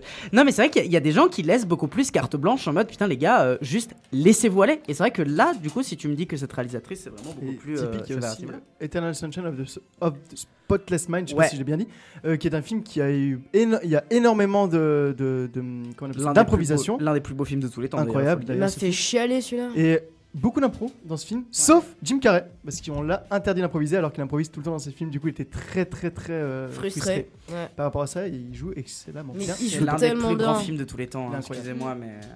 Et puis Flo, tu parlais avant d'alchimie justement et de relations amicales et tout ça. Et c'est vrai que on a créé une certaine forme d'amitié euh, en dehors du plateau et en dehors des sets justement qui étaient assez euh, dingues. Enfin, on vivait ensemble, on mangeait ensemble, on dormait ensemble. Donc, euh, Est-ce que tu as gardé contact avec euh, Lisa qui jouait Cathy, avec euh, Yamina qui jouait Yamina, Nabila. Nabila Ou de manière générale, est-ce que tu es resté con- en contact avec différents membres du cast Alors, ben, dans cette équipe, il y avait des Belges et des Suisses dans l'équipe euh, technique. Je suis restée en contact avec certains membres de l'équipe suisse pendant plusieurs mois. Et puis après, bah, on ne s'est plus trop parlé. Mais euh, Lisa, je suis restée très très en contact avec elle. Et encore aujourd'hui, on s'envoie des messages, on s'appelle, on prend nos nouvelles. Je suis allée la voir, elle est venue me voir. Donc vraiment, pour moi, c'est toujours mon amie évidemment. Après, ben, Yamina, c'est plus compliqué parce que déjà, pendant le tournage, ben, j'étais beaucoup plus proche de Lisa que de Yamina. Et c'est vrai qu'on s'est dit au revoir euh, à la fin du tournage et, et elle est partie. Et c'était Un peu comme des collègues, quoi. Ouais, un peu comme des collègues, exactement. Alors qu'avec Lisa, euh, je la regardais, j'avais les larmes qui coulaient et tout, parce que je partais. Donc il y avait vraiment des, un rapport un peu différent entre les différents membres du cast, un rapport un peu plus professionnel, peut-être avec une, une Et avec filles Yamina, ouais. et avec la réalisatrice aussi? Euh, la réalisatrice, ben, moi je savais que j'allais la revoir, je l'ai beaucoup revue par la Suisse pour euh, la post-synchro, des choses comme ça. Et ça m'a. Bah, J'avais aussi tissé vraiment des liens avec cette personne, avec Virginie justement, et c'est vrai que c'est triste quand même de partir. Bah c'est vrai que ça doit être un truc assez émouvant. C'est vrai que le départ, euh, c'était comment? C'était vraiment une chialade intense C'était une chialade intense, mais parce que t'es pendant deux mois et demi avec les mêmes personnes tout le temps, toute la journée. Tu manges ensemble le midi ou le soir, ça dépend quand tu tournes.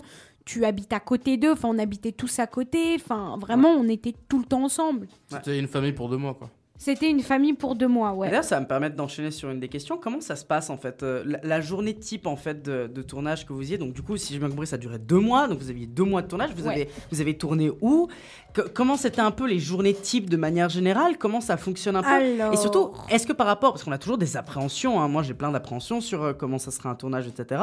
Et quand j'en ai vu de mes propres yeux, mes appréhensions pouvaient être un peu différentes. Est-ce que toi, par exemple, notamment, tes appréhensions étaient différentes? Ou est-ce que vraiment t'étais t'es tombé pile dans ce que tu pensais Et voilà, comment en fait ça se passe, on va dire, un tournage euh, classique de cinéma pendant deux mois, comment ça se passe Alors, Avec pro, soit en passant, parce Mm. que c'est vrai qu'il y a quand même du budget un peu derrière. Alors moi, quand je suis arrivée, j'avais peur. j'avais très très peur parce que je ne connaissais pas finalement ce milieu et Mm. j'étais euh, livrée à moi-même finalement. Et je pense que ça m'a permis aussi de prendre beaucoup de maturité parce que j'étais toute seule pendant deux mois et demi alors que j'avais toujours été euh, avec mes parents, si on peut dire ça comme ça. Et partir aussi longtemps, c'est très bizarre au début. Ouais. Puis on s'y fait assez bien la liberté, je trouve. Franchement, la liberté, c'est La incroyable. liberté. Ouais, vraiment, parce que t'es sans tes parents, tu fais un peu ce que tu veux. Après, la journée type, ça dépend si on tourne le jour ou la nuit. Justement, il y a aussi cette question-là.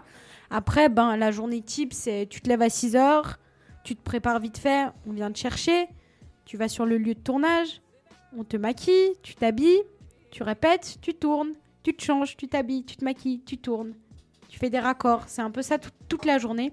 Par contre, les gens ne savent pas, c'est que sur un tournage, il y a beaucoup plus d'attentes que de tournage. Oui, bien Ah oui. sûr. C'est ça- pas- c'est pas Ouais, intense ouais, qu'on ouais, pense je- toujours. Ah non, Les non, gens, non. ils oublient, bien sûr, mais oui. Tu attends, tu attends beaucoup. Et tu te fais chier aussi quand tu attends. Tu dirais que c'est co- combien de temps d'attente en pourcentage hein Par rapport à une journée, genre, ce serait combien de temps de- d'attente en Oh, pourcentage? 60% je dirais d'attente. Ah, quand même. Ah ouais, d'accord. et Ouais, plus ouais. de la moitié du temps, tu te fais chier, quoi. Ouais, un peu. Alors tu répètes tes scènes d'après parce que tu sais, parce que chaque soir, en fait, on te donne ta feuille de route pour le lendemain matin Mhm. qui est préparée par les, les secrétaires et tout ça. Donc tu sais, en fait, la veille, ce qui t'attend. Une Donc, feuille de route, euh, c'est quoi? C'est du coup ton Une texte feuille avec. de euh, route, non. Alors, le scénario, euh, c'est hyper drôle, mais le scénario, bah, t'as le grand format A4.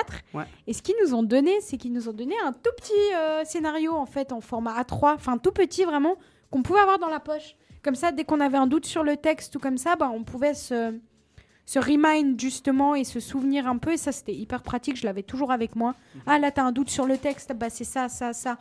Et du coup... Le- la feuille de route, c'est une feuille où tu as toutes les infos importantes dedans.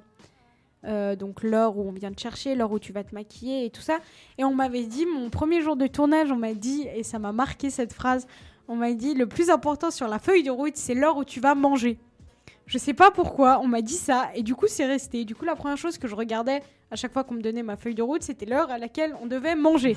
Je sais pas pourquoi, voilà.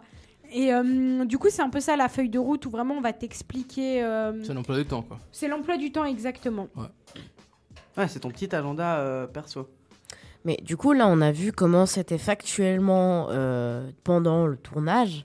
Mais euh, toi, ton rôle, comment tu l'as vécu, sachant que maintenant tu es toute une, dif- une pe- personne complètement différente Euh, Tu as perdu un peu plus de 50 kilos. Oui, c'est vrai qu'il faut quand même le préciser aux, aux- aux auditeurs, Tu- aux auditrices. C'est vrai que dans ton rôle, tu, tu joues un personnage euh, qui est euh, Qui est boulimique. qui est boulimique, donc qui, qui est vraiment physiquement euh, grosse. Ça, je ne me semble pas que c'est un truc euh, problématique à le dire. Et c'est vrai que maintenant, comme tu dis, Elsa, 50 kilos de perdu, on, toujours hyper impressionné de, de ta transformation, vraiment toujours un truc hyper impressionnant. Et c'est vrai que, euh, ouais, pour, pour préciser ça, c'est clair que c'est important. Mais justement, parce que même ton rôle, il y avait, euh, voilà, elle, elle- elle avait de la boulimie dans ton rôle, et je sais que toi aussi, tu étais affecté par ça à l'époque. Comment toi, tu as pu gérer ça? Comment tu as ressenti le rôle? Voilà. Est-ce qu'on te traitait vraiment de grosse directement dans le tournage? Tu prenais personnellement ou etc. Alors au début, je l'ai pris très personnellement pour répondre à ta question, Flo, et puis après, au bout d'un moment, je la... c'est le rôle, c'est pas moi. C'est le rôle dans lequel je dois jouer. Euh, alors, tu vas rigoler, Elsa, mais j'ai pris 10 kilos sur le tournage. voilà Eh merde Eh merde Ouais, à peu près, à peu près, parce que, bah, en fait, à chaque fois que t'attends, tu manges. Et du coup, j'étais Ah, dans putain, ce... bah ouais. Et en fait, du coup, t'es dans ce schéma où tu dois jouer quelqu'un de boulimique, mais tu manges tout le temps euh, entre les scènes. Même pendant la scène, tu manges en fait. Ouais, en fait, je mangeais toute la journée, littéralement.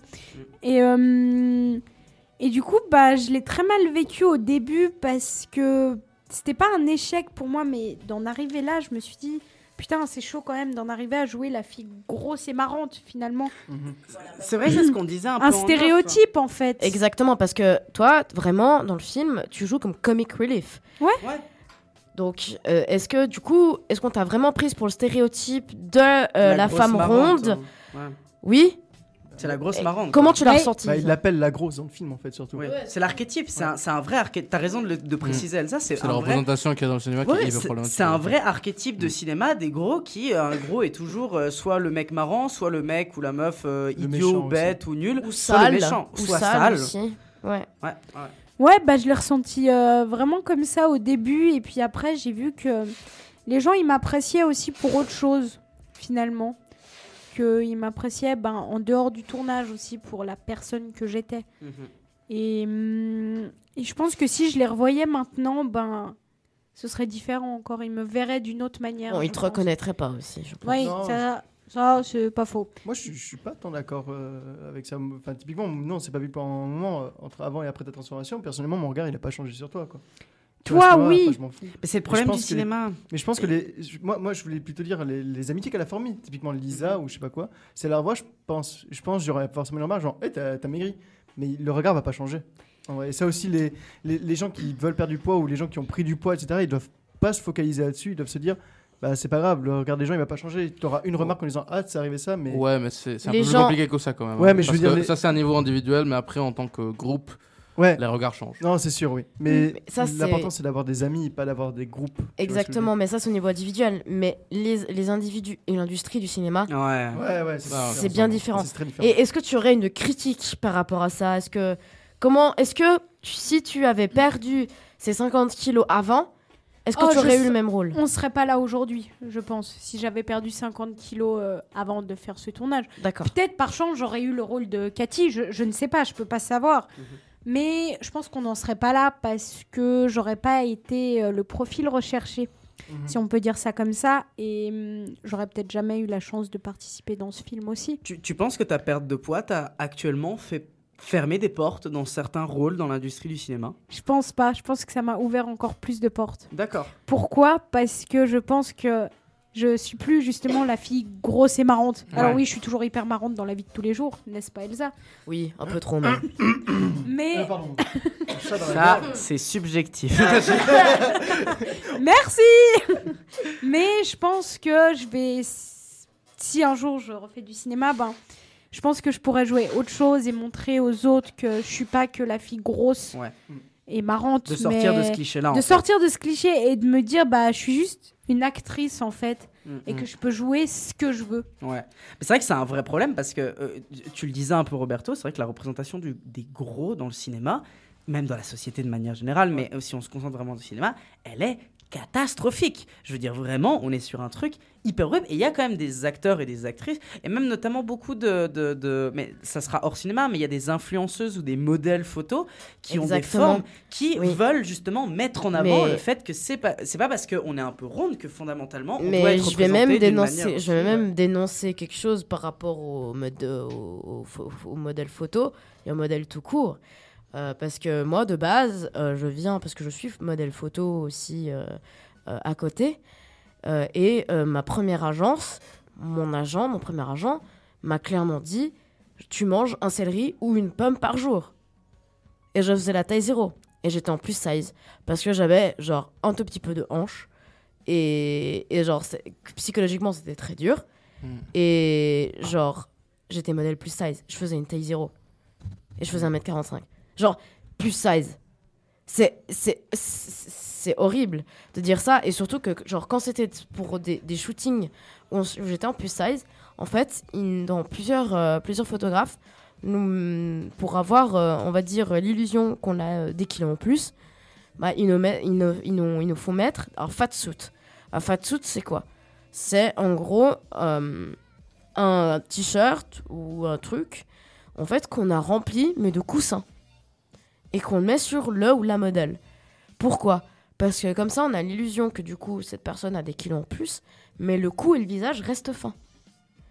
Donc ça veut dire que ça donne des, des représentations à aux personnes qui sont surpoids qui sont complètement faussées. Parce que c'est impossible de- de- d'avoir des kilos en plus et un, un- un cou fin et un visage fin. C'est juste irréalisable. Mm. Et à ce moment-là, pourquoi pas prendre un- un modèle ou une modèle qui, a, qui est plus size réellement Ouais. qui que c'est son métier. Ouais. C'est pas parce que euh, euh, euh, il y a des modèles qui ont soi-disant un, plus beau visage parce qu'elles sont plus minces qu'il faut forcément les prendre. Ouais. Genre euh, vraiment, il y a un profilage par rapport à ça dans le modeling qui est horrible. Et puis le Photoshop aussi. Et le Parce que Photoshop. le, le, le- le fat suit, Évidemment. c'est un truc de, de pratique, mais c'est la technique derrière avec le Photoshop qui est terrible. Exactement. Euh, moi, une, une fois, j'étais même euh, par rapport. Après, je, je ferme la parenthèse euh, parce que j'ai j'ai collaboré avec un, un photographe euh, suisse qui, euh, qui, euh, qui allait euh, la plupart du temps à la Fashion Week et qui avait des retouches parce que c'était pendant le Covid et il avait que des retouches à faire. Euh, donc, il ne l'est pas photographié, mais c'était que des retouches d'agence. Et il m'a montré une photo avant et une photo après. De toi Non, de- de- d'une modèle qui devait faire la retouche. Alors déjà, les couleurs des yeux, ils l'ont changé. Ah, petit détail sympa. la Ouais, couleur des yeux, elle est devenue blonde. Elle est passée de, de brune à blonde. Les bras, ils étaient plus longs, plus fins. Les hanches, déjà qu'elles étaient très fines parce qu'elles fait une taille zéro, parce que quand on est mannequin de défilé, il faut faire minimum 1m70, 1m75, plutôt 1m75 et euh, faire la taille zéro. Déjà, c'est très mince. Ouais. Euh, c'était encore plus mince. C'est vraiment. De... C'était plus la même personne. Hmm. C'est pour ça qu'on dit dans l'industrie The model on the cover is not the real model. Le, genre, le, le- le modèle qui est sur la couverture, c'est pas le vrai modèle. C'est pas toi, en fait, que tu te regardes sur la couverture. C'est complètement quelqu'un d'autre.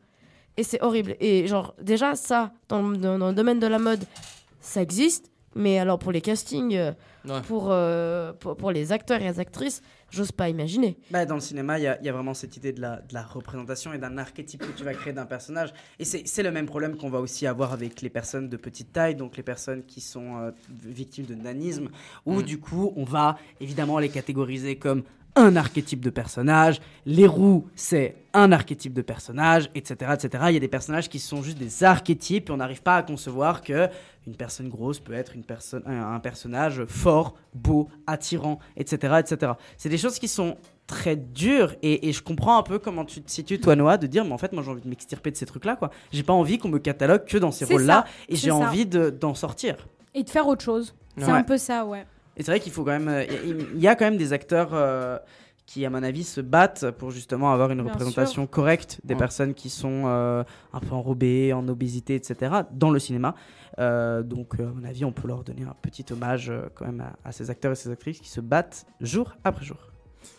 Euh, moi aussi, je pensais un petit peu, euh, notamment à Jonah Hill, qui est un acteur euh, Ouais. états-unien, qui justement, il était cadré dans cette euh, boîte de l'acteur gros de Hollywood. Mhm. Lui, par exemple, il était à au de Wall Street, je sais pas comment on l'appelle, Oui. je pense que c'est comme ça.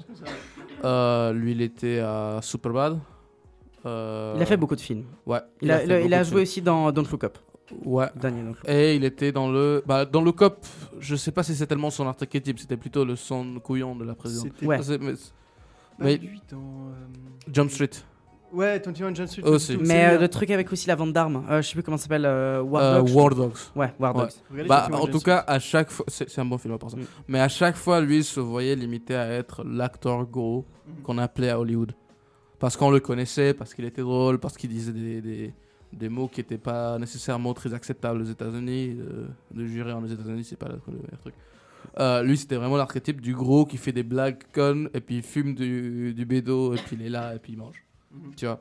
Et lui, ça lui faisait chier. Et ça lui faisait chier grave. Et il a même, il y a eu même un truc dans une interview, les talk shows aux États-Unis, ça c'est une autre chose, on, va- on peut en parler si vous voulez, mais je pense pas que c'est le sujet. C'est de la merde les talk shows aux États-Unis. très- Jimmy très Fallon. souvent. Euh, tu sais que je pense que Jimmy Fallon n'est pas le pire. Il Ah est un peu. non, mais loin d'être le pire. C'est loin d'être- le pire. Ouais, mais. euh, C'est loin d'être le pire. Bah justement, il était Ellen- chez Jimmy. Ouais, bah, Ellen, Ellen, c'est. Mais il était chez Jimmy Kimmel, du coup, qui est, euh, qui est à Hollywood, lui. Euh, et euh, je ne me rappelle plus comment était euh, exactement la situation, mais il l'a carrément traité de, de- de petite merde, plus ou moins, tu vois. Enfin, c'est pas les termes avec lesquels il a utilisé, mais le fait est que c'était un manque de respect complet. Euh, c'était, je pense que c'était un truc de ah, je suis surpris que tu sonnes- que tu sentes bien, tu vois. Et c'est le typique truc là qui est vraiment problématique et systémique, en tout cas à Hollywood, et je suppose dans l'industrie cinématographique en général, Mhm. qui est que les gros en général ils sont cadrés dans une boîte et on ne les laisse pas sortir s'ils s'ils tombent pas du poids. Ouais. Et s'ils tombent du poids, ça nous déçoit parce que ça veut dire qu'il a trahi. Ce qui est pas du Et tout ça leur ferme des portes. C'est plus, le- Ouais. c'est plus le gros rigolo, quoi. Ouais, bah Adèle par exemple, elle s'est fait, chier quand elle, est tombée du poids. Ouais. Ah oui, fait elle- laminer, c'est Elle l'a elle l'a fait pour elle, là aussi. Ouais, c'est justement non, bien ça. sûr, mais elle elle est s'est fait elle. chier parce qu'il y avait Ouais. beaucoup de gens qui étaient allés la critiquer parce qu'elle Ouais. avait euh, apparemment trahi les gens qui la Oh, suivaient. par- t'étais mieux avant quand t'étais grosse. Exactement. Non, mais moi. Parce ce qu'on disait que c'était Ouais, un ouais. exemple à suivre. C'est exactement comme JDG. Joueur c'est du très grenier drôle, mais- aussi, c'est marrant parce Oh, que. t'étais plus drôle quand t'étais gros. c'est- plus marrant quand tu étais gros et ça, c'est abusé. Enfin, même lui, il- fou, hein. il- Moi, j'aime bien la vie de JDG par rapport à ça. la Bah, il en rit, quoi. Moi, il me fait rire. Mais c'est vrai que même maintenant, il y a en fait c'est- cette forme de. que je trouve dommage, c'est de communautarisme. En fait, aussi, beaucoup qui se forment euh, dans ce genre de choses-là. Mhm. C'est se dire, euh, ouais, euh, t'étais gros avant, t'as pas le droit de maigrir parce que t'étais gros avant. Ouais. Et, et je trouve ça dommage parce que ça fait culpabiliser la personne. Ouais. Alors que la personne, elle fait un effort, mais pour elle, pas pour les autres. Ouais, puis c'est surtout aussi, je pense qu'on te car- euh, catégorise pardon, dans, une, euh, dans une chose et en fait, tu dois rester comme t'es. Et c'est un peu comme dans l'industrie du cinéma, en Ouais, fait. T'es connu parce que t'es gros, donc tu dois rester gros. Ce qui est hyper problématique parce Bien qu'un sûr. acteur n'a n'a pas forcément envie de faire toujours les mêmes rôles. Quand on voit des acteurs qui ont resté toujours dans leur même rôle tout le temps, bah, très souvent leur carrière, euh, elle va pas fort. hein. Enfin, Mm. franchement, euh, artistiquement, c'est soit nul, soit leur carrière est en train de couler. Mais très souvent, un acteur qui reste bloqué que dans sa zone de confort, bah, il va pas loin. Et Marc si on est Hamill. obligé, de- voilà, si on, est, on est obligé d'être, de rester dans une case parce que les gros, ça peut que être ça, ça et ça, bah, c'est hyper problématique. Mais c'est aussi un peu euh, le truc de Hollywood où bah, les acteurs connus, justement, on leur demande soit de prendre du poids aussi, soit de perdre du poids pour jouer un rôle. Genre Christian Et- Bale. Ouais, Bah, ça, mais- c'est un exemple un peu extrême Mais peut-être. Christian mais, Bale, euh, il l'a fait par euh, volonté. Ouais. Typiquement, la perte de poids ou les trucs comme ça, c'est lui qui décide et il a jamais été forcé. De ce que j'ai vu en tout Mais cas. euh, comme Kristen Stewart pour euh, l'avant-dernier ou le dernier, je sais plus, Twilight, genre, elle était. euh, Ah, c'était elle? C'était elle dans la scène là? Euh, Quand elle était presque morte? Oui. Ah C'était- oui, oui. Elle était comme ça Oh Ah, putain. ouais, ouais, oui. Oh, ça, ah c'est oui, oui. Mais, mais, ah non, elle était euh, sur le point de mourir. Hein. euh, elle a perdu grave du poids. C'est c'est- c'est- c'est- c'est à quel point ça peut aller loin, ce genre de truc. Bah, je vous propose peut-être d'enchaîner parce que c'est vrai que là on a, on a beaucoup parlé de, de cet aspect justement de, de la grossophobie et moi je propose de, de revenir un peu à, à- à ton vécu, on va dire, euh, toi Noah, c'est vrai qu'on t'a on, on t'a demandé un peu comment s'était passé le, le, le- le- les jours de tournage, donc euh, tous les jours pendant deux mois de tournage avec des scènes différentes, euh, etc., etc. avec Beaucoup de fatigue. Beaucoup beaucoup de de fatigue. fatigue. Et t'es- C'était un truc très fatigant? C'était intense parce que t'es toute la journée ou toute la nuit euh, sur le tournage, t'es t'es en PLS à la fin. hein. Ouais. Moi, je suis rentrée chez moi, j'ai dormi pendant trois jours. hein. Mais c'est vrai que moi, une, une question que je me pose un peu, parce que euh, la, la grande question, c'est savoir comment t'es arrivé là. Comment ça a été un peu les démarches d'avoir été prise dans ce film? Est-ce que c'est quelqu'un qui t'a contacté parce qu'on t'avait vu quelque part? Est-ce que c'est toi qui as fait des démarches parce que tu as vu qu'il y avait un appel au casting? Co- Comment ça s'est passé? Alors, je vais commencer par le début. Euh, je faisais du théâtre, donc dans un théâtre assez connu à Genève, le théâtre du Loup. Et en fait, c'est ben, la directrice du théâtre qui recevait souvent des annonces de, casting pour euh, ses élèves, justement. Et euh, il n'y avait pas que moi comme grosse, je mets bien entre guillemets le mot grosse, euh, dans ses élèves, mais elle est venue vers moi parce qu'elle m'a dit, je pense que ça peut te convenir et te correspondre. Donc ce que moi j'ai fait, c'est que par la suite, j'ai pris cette feuille, j'en ai parlé avec mes parents.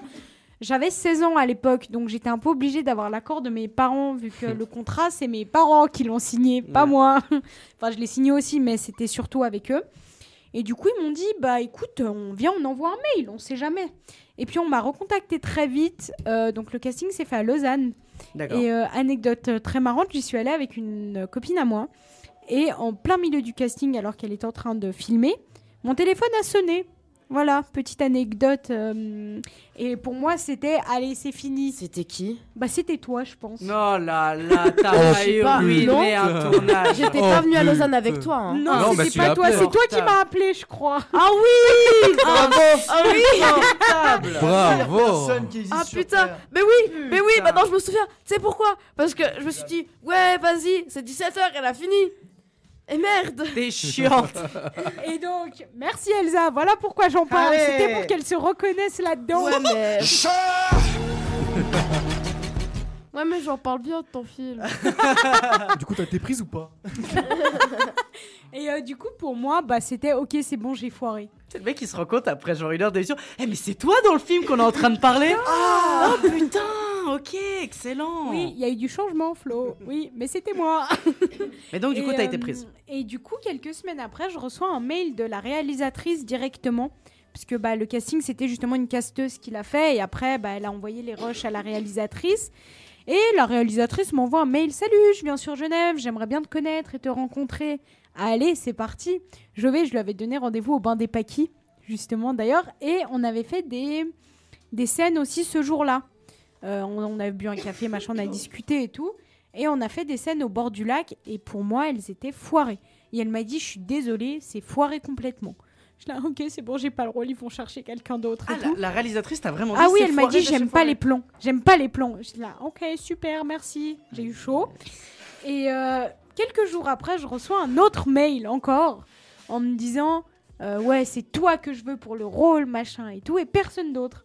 Je suis là, yes, trop bien. Mais dans ma tête, mon père, il m'avait dit ouais, fais attention et tout, parce que si ça se trouve, le film peut ne pas se faire. Mhm. Et par la suite, je suis allée en Belgique pendant un week-end. Pas toute seule. euh, mon père m'a accompagnée parce qu'il voulait connaître la réalisatrice, Bah ouais. ce qui est légitime, connaître euh, les gens un peu de la production et tout ça qui ont été vraiment. Ah, mais bien sûr, c'est complètement légitime. T'envoies ton t'es gosse mineur, pendant quoi. deux mois. Je suis mineure, c'est ça le truc. Et, euh, et la production d'ailleurs belge qui a été super gentille avec nous du début euh, à la fin d'ailleurs. Et C'était euh, Artemis, c'est ça? C'était Artemis Production, Artemis et Artebis en fait, c'est deux. Artemis et Artemis qui est? Qui est la production belge et c'est une des plus grosses productions de Belgique. Euh, voilà, je me suis un peu renseignée aussi. Des deux sur côtés ça. linguistiques ou. Non. Euh, les deux. Ok. Les deux, ok, les deux. quand même. Ok. Ouais, ouais, grosse prod et tout. Respect. Et, euh, et du coup, en fait, parce qu'elle n'avait pas encore le rôle de Nabila, justement, il y avait deux personnes encore en lice pour ce rôle-là. Et du coup, euh, Lisa, donc Cathy, elle était déjà choisie pour le rôle. Et moi aussi, du coup, c'était sûr. On s'est regardé, on a tout de suite tissé un lien d'amitié très fort. Et du coup, en fait, elle nous avait, elle m'avait demandé aussi de venir pour euh, que je connaisse les deux potentielles actrices et pour faire des essais avec, pour voir laquelle des deux marcherait le mieux, parce qu'elle hésitait. Et bah finalement, c'est tombé sur euh, Yamina du coup. Et euh, on m'a annoncé ça quelques semaines après. Et puis, quelques semaines après, j'ai reçu mon billet d'avion et j'étais en vacances et. Et c'était parti. Mais du coup, ton casting, il s'est fait en fait à Genève. À. Lausanne. À Lausanne, où on t'a filmé, euh, on t'a filmé dans une pièce et tu devais balancer des répliques. Du coup. C'est ça. D'accord. Avec une autre fille qui était là aussi, qui était casteuse aussi, qui me donnait la réplique. Des répliques du Et film. puis les appels de Non, Elsa. Non c'était de l'impro. Ah, tu devais improviser quelque Je chose. devais improviser. Après, par la suite, j'ai reçu le scénario. Qu'est-ce que tu devais improviser Bah, c'est horrible, mais c'était la scène euh, du camping. Justement. Avec les nichons euh, Non, non, non, l'autre avant où on est. Les on tétés, arrive- pardon, excusez-moi. ouais, non, c'est l'autre scène où on est euh, avec ces, euh, ces espèces de bobos hippies un peu. Ah, euh, Ah, les schlags. Ouais. C'est avant le camping, ça. Oui, c'est avant ça. Et C'est en fait, on a dû euh, ouais. simuler un peu ça. Euh, le moment où on est toutes les trois posées et puis on parle en fait, où je dis que je veux pas. Il y a les mains si douces. Voilà. Oh. tu, tu connaissais le contexte du coup avant de faire cette- Oui, elle m'avait expliqué le contexte ouais, ouais. et puis moi, bah, c'était euh, full impro. Mhm. Et du coup, voilà. Comme Mais- quoi, on est assis à côté d'une génie. Mais du coup, Non. moi je sais que du coup on a un dramatique, euh, le CG, tu fais, bah, tu fais des planches, t'es sur les planches, mais arrive au casting, C'est pas la même chose. c'est pas la même chose parce que t'es devant une caméra. Alors comment tu as pu faire ce, cette transition théâtre et cinéma? Bah, en fait, je l'ai faite en me disant, bah, tu sais quoi, au pire, si je me plante, bah, tant pis, on la refait. Et du coup, en fait, je me sentais beaucoup plus libre d'être sur euh, un plateau de cinéma que sur une scène. Ah ouais, Parce que sur une scène, bah, tu te plantes, tu te plantes et t'as pas le choix. Tandis que, bah, euh, sur un plateau de cinéma, tu te plantes, bah, coupé, on la refait. Mhm. Du coup, tu Après, dis que c'est euh, plus, c'est moins, c'est moins dur de faire du cinéma, c'est ça? C'est pas que c'est moins dur, c'est très dur aussi de faire du cinéma parce que faire euh, une prise 27 fois, ça, ça m'a marqué, euh, où tu dois manger un gâteau 27 fois et que t'as juste envie de gerber à la fin. Ouais. Bah, Arrêtez, s'il vous S'il plaît. vous plaît Ouais, j'ai gerbé après d'ailleurs cette scène. Mais euh, c'est euh, c'est pas ouf quoi. Enfin, Ouais. mais le cinéma, c'est je me sentais plus détente parce que je me disais bon, au pire euh, si je fourche ou comme ça, bah on peut la refaire et après on peut 26 ajouter- fois. 26 fois, voilà. 27, 27. 27. Non, mais de refaire. Du coup. Ah, ils étaient, refaire.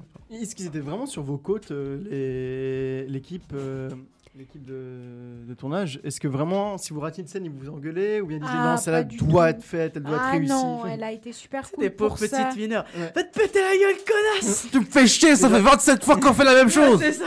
Y a- Non, alors- t'auras jamais d'avenir. C'est truc traumatisant. Eh, tu vois ce directeur T'es de. une merde T'es une Ça, merde la Kubrick. 507 fois la scène.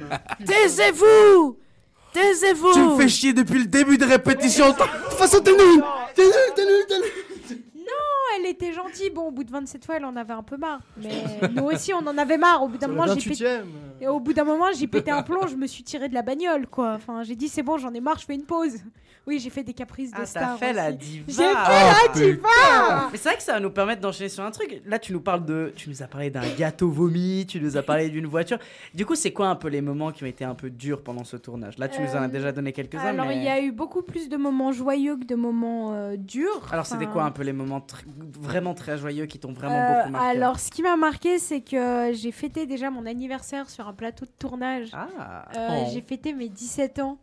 Et c'est quelque chose d'assez incroyable de fêter son anniversaire sur le tournage. J'ai eu un peu des petits privilèges ce jour-là que les autres n'ont pas eu. J'ai pu pour la première fois de ma vie faire un clap de cinéma avec Oh. un vrai. C'était incroyable, vraiment. Et du coup, ça c'est un moment qui m'a vraiment marqué. Et puis il y a un- une autre scène, ben, ceux qui ont vu le film peut-être s'en souviendront, euh, la fameuse scène de la rivière. Où on est dans la rivière et juste on kiffe et tout ça. Bah, Ouais. À ce moment-là, j'avais pas l'impression qu'il y avait les caméras, que j'étais juste avec mes potes et qu'on se tapait des barres en fait dans l'eau. La rivière, c'était celle avec justement euh, le, le groupe euh, très réduit de. C'est ça. Parce que c'est vrai que tu, tu m'as parlé de, de cette scène en off et qu'on voit dans le film, c'est justement une des jeunes femmes de ce film et justement à poil, si je dis pas de bêtises. C'est ça, ouais. Et, et c'est pour ça que du coup, le- la scène était tournée en équipe En réduite. équipe réduite, c'est-à-dire que déjà il y avait que des femmes parce qu'on ne voulait pas d'hommes. Mhm. Et ça, c'est la réalisatrice qui a fait ce choix et que nous on a trouvé très bien pour. Qui est un choix euh, éthique. Qui est un choix éthique Ouais. et qu'on a trouvé très appréciable. Enfin, moi j'ai beaucoup apprécié alors que c'était pas moi qui étais à poil, mais j'ai apprécié qu'elle fasse ce geste justement. Et du coup, il y avait juste elle. euh, Il y avait euh, normalement le chef son, c'était un homme. Mais du coup, à ce moment-là, ils ont fait mettre, enfin, ils ont mis une femme aussi pour qu'elle se sente plus à l'aise. Et il y avait la chef op et la script et c'est tout. Et euh, on a joué cette scène de manière très, euh, très réduite et c'était vraiment bien. On était juste nous. D'ailleurs, la réplique la plus drôle du film dans cette scène-là, moi, m'a fait vraiment rire. Quand, euh, je vais pas la dire la réplique, mais moi, elle m'a fait vraiment rire. La petite blague qu'elle sort, euh, Nabila, et puis vous vous mettez à rigoler. Oh, tu peux la dire. Ouais, hein. en, gros, en gros, à un moment, elle fait euh, Ouais, mais ça te gêne pas d'être toute nue comme ça? Non, non, ça m'a l'air la schneck, c'est tranquille. Et puis moi, ça m'a fait trop rire. du coup, voilà, je la putain, vraiment pas mal. Je me suis même demandé si c'était pas de l'impro parce qu'elle est tellement bien sortie. Non. Mais franchement, c'était drôle. C'est la, me- la réplique la plus Une drôle des de- meilleures des films. Ouais, ouais, je vois, je vois, je vois. Bah, c'est vrai que non, mais ouais, ouais, non, mais c'est vrai que c'est c'est clairement un truc, euh, à mon avis, qui peut vraiment te mettre beaucoup plus à l'aise. Je pense que c'est un vrai choix euh, éthique, mais c'est aussi un choix euh, de. de, de, de- Bah, pour jouer aussi.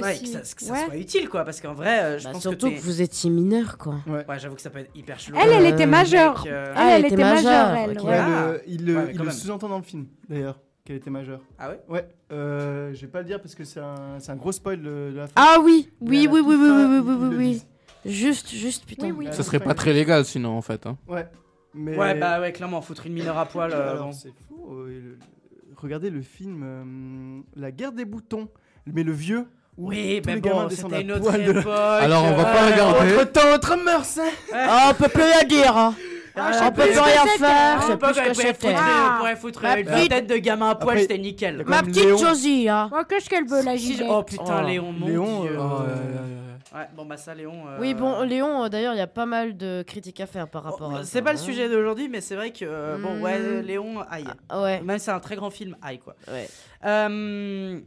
Euh, mais du coup, ok, donc ces petits moments de joie, etc. Très grand film. euh. Et oh, arrêtez, Léon, c'est le meilleur Non, film de oui. Luc Besson, le meilleur film de Oui, Luc oui, Besson. il a pas fait des très bons Non. films. Ah non, pour moi, c'est Arthur et les Minimoys 1. le Mais meilleur t'es film un de Luc Besson. malade. Mais alors, excuse-moi, vraiment. euh, excuse-moi, là, je suis d'accord avec Flo. Mais vous êtes un malade. Là- là, je suis Arthur, d'accord. C'est sympathique, mais c'est vraiment Ah, pas non, un moi, bon je suis film. de ces leur films, ils sont nuls à aussi, chier. hein. Lucie, nul à chier, je suis Bon, désolé. arrête. Ah Ah, non, oui. non, Lucie, c'est mon nanar préféré. Ah, mais non. Je t'ai déjà dit, c'est mon Genre, préféré. excusez-moi du spoil, mais depuis quand le secret de l'univers, c'est dans une C'est clé dans une USB. clé USB. Oui, mais justement, c'est mon nanar préféré. C'est pas la question aujourd'hui, Luc Besson. Mais Luc Besson, il a quand même fait des trucs très bien. il Mais a fait beaucoup Léon, de c'est merde. Léon, c'est de la merde. Non, Léon, de la c'est merde, génial. je Mais suis vous êtes des d'accord. malades. Arthur et les Minimoys 1, c'est trop bien. Ouais, pas mais, ouais. mais vraiment, on n'est pas dans la même conception du cinéma, c'est incroyable. Euh, enchaînons, enchaînons, enchaînons.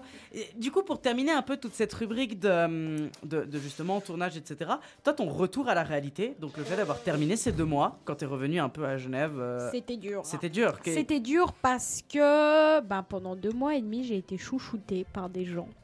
Et je me suis retrouvée de nouveau dans ma petite vie d'adolescente qui retourne à l'école, Aïe, et qui. Ah, arrive. ça va, j'étais là. Ouais, heureusement d'ailleurs. Mais en fait, c'est marrant parce que je suis retournée à Genève pour ma rentrée, pour ma troisième. Et j'ai dû repartir pour faire euh, une autre scène. Donc le lendemain, je suis repartie euh, en Belgique pendant deux jours de nouveau. Et en fait, oh, euh, monsieur Pires. Pardon, et en fait, euh, Ouais. tout le monde m'a dit, et puis je disais aux autres, ben ouais, euh, demain je suis pas là. Ils se Mm. là, ah pourquoi, machin et tout. Comment t'expliques à des gens qui sont en art avec toi, qui ont aussi envie d'en faire leur métier Mm. Ouais, euh, je pars euh, en Belgique pour finir le film que j'ai tourné cet été. Ben, moi, j'ai une idée.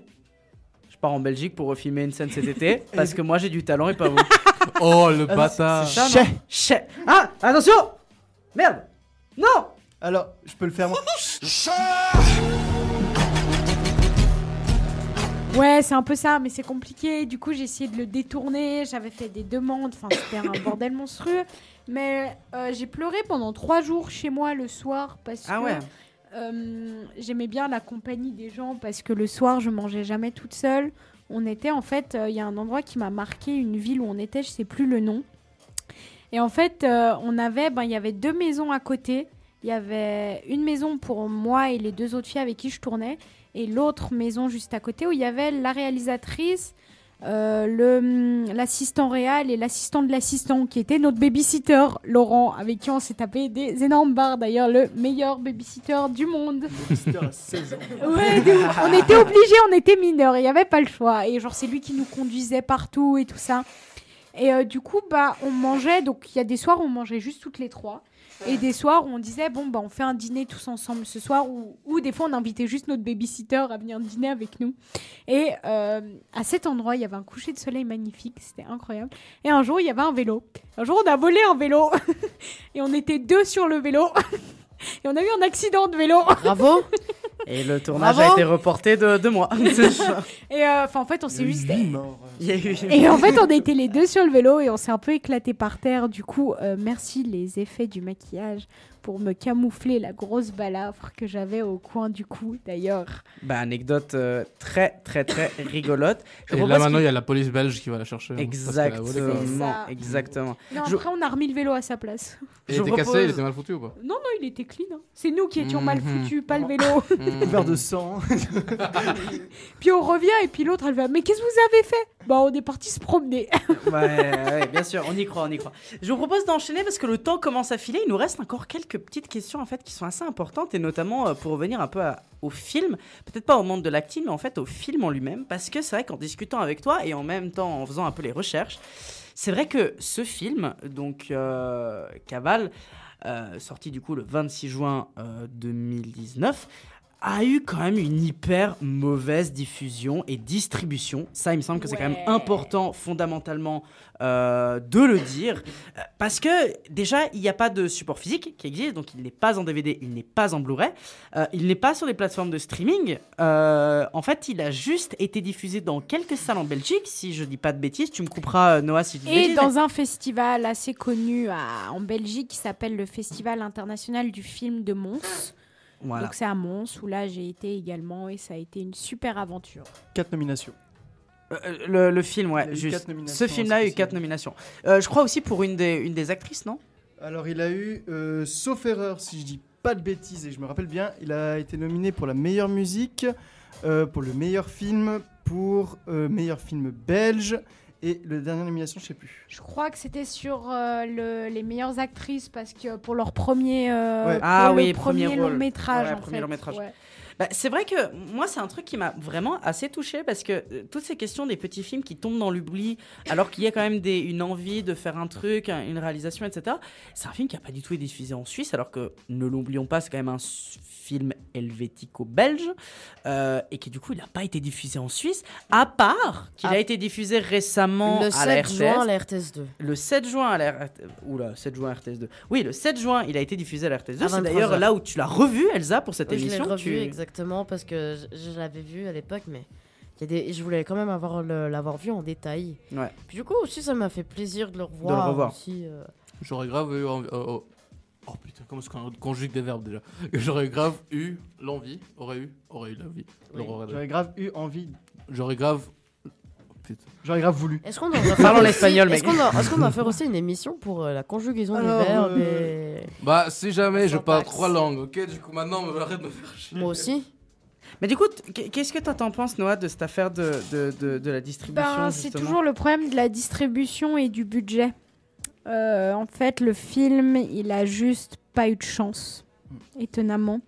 Il a été, un- enfin, il est tombé un petit peu dans l'oubli malheureusement, et euh, c'est quelque chose que nous, en tant qu'acteurs, on peut pas contrôler. Mhm. Et c'est le job de la production de le faire. Et pour moi, ben, ça a été fait du mieux possible. Mais c'est juste que les gens n'ont pas voulu l'acheter. Donc il n'y a pas eu de distributeur qui a vraiment voulu payer le, Le film. Le film pour pouvoir vraiment le distribuer sur des chaînes ça. de télé ou des choses comme ça. C'est ça. Ce qui est hyper dommage. Ce qui est C'est vraiment très hyper dommage. dommage. Moi, c'était une des choses que je te disais, c'est que euh, pour trouver ton film, nous, pour le voir, on- à part sur la RTS, euh, on avait dû le voir via une, euh, un code d'accès, un Ouais. lien et via une clé mot de passe, etc. Mais c'est vrai que le grand public, malheureusement, ne pourra probablement jamais le voir, ce film. Et c'est Bah vrai que c'est hyper dommage. Ce qui est Il est bien, c'est piratable que- Non, je, je sais pas. Je Mais euh, moi, ce que j'ai fait aussi, c'est que je l'ai envoyé euh, à des connaissances, à des gens que je connais, parce que j'avais envie qu'ils voient ce film, parce que c'était important pour moi de Ouais. le faire partager. Et puis quand même, là, hum, ça c'est quelque chose que vous ne savez pas, que je vais vous avouer en exclusivité. Oh Euh, le film a failli aller à Cannes. Mais non. Mais oui, Ah, mais film international, mais- catégorie euh, la casette, la quinzaine des réalisateurs ou film international? Non, film international. Il a failli y passer. Elle l'avait fait, euh, enfin, elle l'a envoyé et tout ça, et il était à deux doigts de passer. Et il n'a pas été sélectionné. Non, sinon je serais allée à Cannes et je serais quelqu'un de connu. Mais- Ouais, c'est pas parce qu'on va à Cannes qu'on est connu, mais en soi. euh, En meuf, je t'aurais tellement accompagné. Ah non, désolé. Oh si si. ah, Allez, si, dans si. ta gueule. Bon pas les couilles, bon pas les couilles, bon pas les couilles, je je viens dans la valise mec, je viens dans la valise. Ok. Cannes, ça aurait été quand même un truc, ça aurait été hyper important. hein. Dans tous les cas, ça aurait boosté de toute façon. Bah, le ça film. aurait boosté ma carrière. À mon aussi, avis, ça, pense. ça aurait dans tous les cas fait que le film au moins ait un support physique. C'est ça. Je pense. Et au moins, ça aurait fait que le film ne tombe pas complètement dans l'oubli parce qu'au moins, il serait quand même dans les archives de Cannes comme une sélection officielle. Et même les films qui sont pas en sélection officielle, c'est pas grave en soi. hein. Il y a des films qui sont pas en sélection officielle et qui pourtant ne restent pas dans l'oubli parce que du coup, ils sont en, sé- ils sont en sélection non officielle. C'est ça. Après, il y a aussi potentiellement. Après, je pense qu'il doit y avoir aussi tout le budget qui a dû être écoulé ailleurs que dans justement la distribution. Peut-être aussi c'est une mauvaise Ouais. gestion du budget du film. Dans les glaces. Dans les glaces. Dans Non, les gâteaux. Tu vois, parce que les Dans plans, les gâteaux. Les plans, même si euh, c'est pas des plans qui fourmillent de, des, enfin de, qui, qui- qui sont incroyables, ça reste des plans qui sont jolis. Ça Ouais. reste euh, un film qui est très qualitatif en matière Oui, d'image. Euh, C'est de la qualité c'est de la qualité, cousin. Et, Oh, gère. et euh, la plupart, je pense que la plupart du financement a été fait grâce à des aides tierces, du coup, euh, le Trigomande, etc., etc., etc. Et euh, du coup, à mon avis, peut-être aussi qu'il y a eu un souci de trouver le distributeur et d'avoir le budget pour pouvoir proposer un contrat au distributeur justement à ce moment-là. Et, euh, ou bien le distribuer de manière euh, individuelle, ce qui est compliqué mais faisable, surtout si tu veux peut-être mettre en accès libre dans des bibliothèques ou des trucs du genre. Bon, dans tous les cas, la RTS l'a quand même trouvé et l'a quand même diffusé en Ouais. une soirée. Et Donc ça, c'est vachement bien. Ça en fait déjà quelque chose de plutôt Et sympathique. puis c'est marrant, mais il y a des gens qui m'ont interpellé dans la rue. Non. Mais oui Ah, ça c'est cool ça. Bah, Après le passage à la Après RTS le passage à la RTS, genre c'est marrant, mais ça m'est arrivé hier. Je buvais un café avec une amie en ville. Et puis euh, il y a un gars, il vient vers moi, il me fait On se connaît, non? Puis je fais Non, pas que je sache, ou alors j'étais bourré, je sais pas. Et en fait, euh, juste le gars me dit Ah non, je t'ai vu à la télé. Mmh. Et j'étais là Ah, donc les gens m'ont vu à la télé. Ah, c'est cool. C'est cool, ouais, mais c'est. hum, C'est bizarre. C'est bizarre. Ouais, c'est très très bizarre. Bon, j'ai envie de dire, quand on tape ton nom sur Google, euh, c'est écrit acteur dessus. hein. Oui, J'avoue. elle a une Ça, page ça, IMDb. ça, ça claque. oui, c'est vrai. Alors, Ça, mon ça pote, claque. Ça, c'est un truc upgrade dans ton existence d'avoir une page IMDB. Moi, je dis, euh, Ah, c'est c'est la dans le classe. Il n'y a pas ta, ça. pho- y a pas ta photo, mais. euh, Mais il y a on des sait- photos de moi, Oui, il y a des photos de toi sur internet. du film, ouais. Oula. Et il existe des photos de toi. Non, arrêtez, beaucoup de photos de toi arrêtez. sur internet, sur mon téléphone, enfin beaucoup de photos. Mes parents vont écouter faux. cette émission, Flo. Eh bah, on, les- on salue, on salue les, les parents de Noah avec Dominique et Judith. Gros bisous. ça balance. Bien évidemment, screen la scène des nénés. Euh, c'est complètement faux, papa et maman. Je l'ai en fond d'écran. Euh, Actuellement. Voilà. J'ai créé un logiciel VR pour pouvoir reproduire cette scène avec mon casque VR. Vous êtes horrible. euh, Vous êtes Ah, horrible. Le plus horrible, c'est qu'elle a 16 ans sur cette scène. hein. Bah oui, c'est Non, ça qu'elle a 17 dit. 17 Ah ouais, pardon. Ah, ça, bravo. Ah, ça ça reste de la va. pé- Ça c'est de la va. pédophilie, mais un peu moins. Ça hein. va. 16 ans, major- majorité sexuelle. Hein. C'est vrai. En Belgique, je sais pas. Je crois que Je sais pas. en Belgique, c'est quoi? Non mais arrêtez, moi j'aime pas, vraiment. Non, arrêtez. Non, arrêtez. Arrêtez du coup. Là, elle a- la charte éthique de fréquence banale, elle est crame. hein. Ah voilà, toujours. Non mais elle a déjà cramé. Elle, Ah, elle est utilisée comme paillasson pour entrer dans les studios, euh, sachez-le, clairement. Moi, je me mouche Putain, avec. ça, se mouche avec C'est du papier à rouler pour les clubs. Euh, bah écoute, le Pas temps file, Noah, le temps commence à filer et je propose un peu pour terminer un peu tout ça, de te poser encore un peu une petite dernière question, on va dire une Avec question un peu d'ouverture. À savoir, après cette expérience qui a été bonne, un peu moins bonne sur certains trucs, mais de manière générale, j'ai quand même l'impression que ça t'a beaucoup plu. Euh, bah en fait, moi, la question que j'ai envie de te dire, c'est est-ce que tu as envie de refaire des films dans, dans le futur? Et est-ce que peut-être, ce serait quoi un peu les projets qui t'intéresseraient? Est-ce que tu voudrais rester dans un film dramatique comme euh, justement euh, Caval? Ou est-ce que tu as envie d'aller tenter autre chose? On a vu que dans tous les cas, as été, tu as fait une transformation physique justement pour te sortir de cette ouais, cage ouais. euh, du rôle, mais est-ce que peut-être il y a, il y a voilà, d'autres choses qui pourraient t'intéresser, des projets particuliers? Alors, euh, bah, je vais déjà commencer par finir ma formation euh, ailleurs, du coup. Mais c'est vrai que, alors, je pense que je ne referai pas de théâtre tout de suite, ou alors juste en amateur pour, pour m'amuser vraiment, parce que c'est quelque chose que j'aime quand même toujours beaucoup. Quant au cinéma, écoute, ouais, je te réponds même avec un grand oui. que j'aimerais refaire du cinéma. Alors euh, j'attends encore puisque ben, ma transition est pas encore finie. Mhm. J'ai encore euh, quelques étapes à franchir et à passer. Mais c'est vrai qu'après ça, j'aimerais beaucoup euh, peut-être m'inscrire dans des agences de casting, des petites choses comme ça. Parce que ça me manque quand même un petit peu de faire Ouais. du cinéma. Mais justement, bah, j'aimerais avoir peut-être une filmographie un petit peu plus développée que La fille grosse et marrante, comme on en a parlé avant. Mhm. Et de pouvoir vraiment sortir de cette case et de pouvoir jouer dans autre chose. Après, moi, j'aimerais beaucoup jouer dans, dans des films comiques. Parce que euh, pour moi, la comédie, c'est très important dans le cinéma aussi. C'est ce qui fait euh, rire les gens, justement, et penser à autre chose pendant une heure, une heure et demie. Et du coup, moi, j'aimerais beaucoup faire rire les gens, en fait. Euh, J'adore faire rire les gens. Du coup, euh, pourquoi pas faire des comédies ou même du drama, pourquoi pas aussi, hein, avoir, euh, en fonction de mon profil et de ce qu'on peut m'apporter.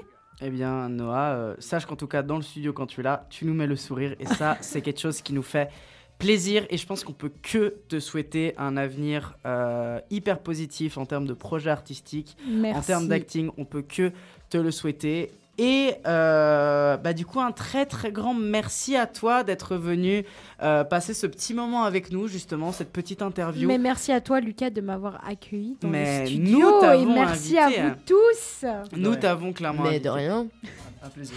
Et vraiment, euh, merci Plaisir beaucoup. partagé. Interview hyper intéressante, euh, vraiment plaisir. très claire. Et, et voilà, je pense que c'était quand même important d'avoir quelqu'un qui justement est dans notre génération, donc qui est à peu près dans la vingtaine, et qui du coup peut nous expliquer en tant que jeune qu'est-ce que ça fait d'entrer dans le monde du cinéma. Qui malheureusement le monde du cinéma est quand même une barrière très opaque qu'on ne sait pas forcément ce qu'il y a dedans et c'est vrai que quand on est une jeune actrice euh, peut-être que c'est quand même important d'avoir euh, la vision de l'intérieur de qu'est-ce qui se passe là-dedans donc un très très grand merci à toi Mais merci à vous tous. euh, C'était trop chouette. d'être venu. Et du coup, je vous propose euh, de renvoyer euh, l'antenne du coup au studio qui est, euh, bah, qui, Studio du futur. euh, au studio du futur. Voilà, donc euh, Lucas du futur, je te renvoie euh, bah, l'antenne. Alors, euh, bah, à toi de jouer. Et merci à toi, du coup, Lucas euh, du passé. On reprend l'antenne avec, euh, bah, après cette interview euh, qui était hyper sympathique. Voilà, Ouais. de très très grande qualité. Un, très- un très grand merci à toi, Noah, qui est peut-être en train de nous écouter actuellement en podcast. Merci encore une fois à toi d'être venu. Vraiment, c'était hyper cool d'avoir un peu, justement, ton parcours, ton expérience et justement, ta, ta- ta- bah, justement ce, que, ce que tu as pu voir un peu dans, dans, dans ta vie, ou en tout cas dans ton passage de vie. C'était galère de dire cette phrase. Vraiment, c'était passage pas de vie. facile du tout. On dirait vraiment l'accident de- ça. Spirituel. En tout cas, ouais, il faut donner ton passage de vie, bien sûr. C'est vraiment un. un- Bah, euh, déjà, je vais répondre à Elsa du passé. Alors, oui, tu es guéri, mais tu as filé ta crève à tout le monde. Oui, Ouais, voilà. je- Voilà. Du passé, euh, Florian du Pas moi. Moi, présent. c'était mon ventilateur. Lucas du passé, tu t'es fait douiller. Florian du présent, il est ou du futur, ça dépend. euh, il est, il est tombé malade. Cette émission touche à sa fin, mesdames et messieurs. Merci de nous avoir écoutés euh, pour ce neuvième épisode de Vidéo Club. Euh, avant-dernier d'ailleurs de, de, avant, une petite pause, voilà, Ouais. avant une petite pause pendant l'été. Mais on vous tiendra au courant dans le prochain épisode, un épisode un peu spécial. Voilà. Euh, un épisode que peut-être on peut déjà un peu teaser, Ouais. si on peut proposer.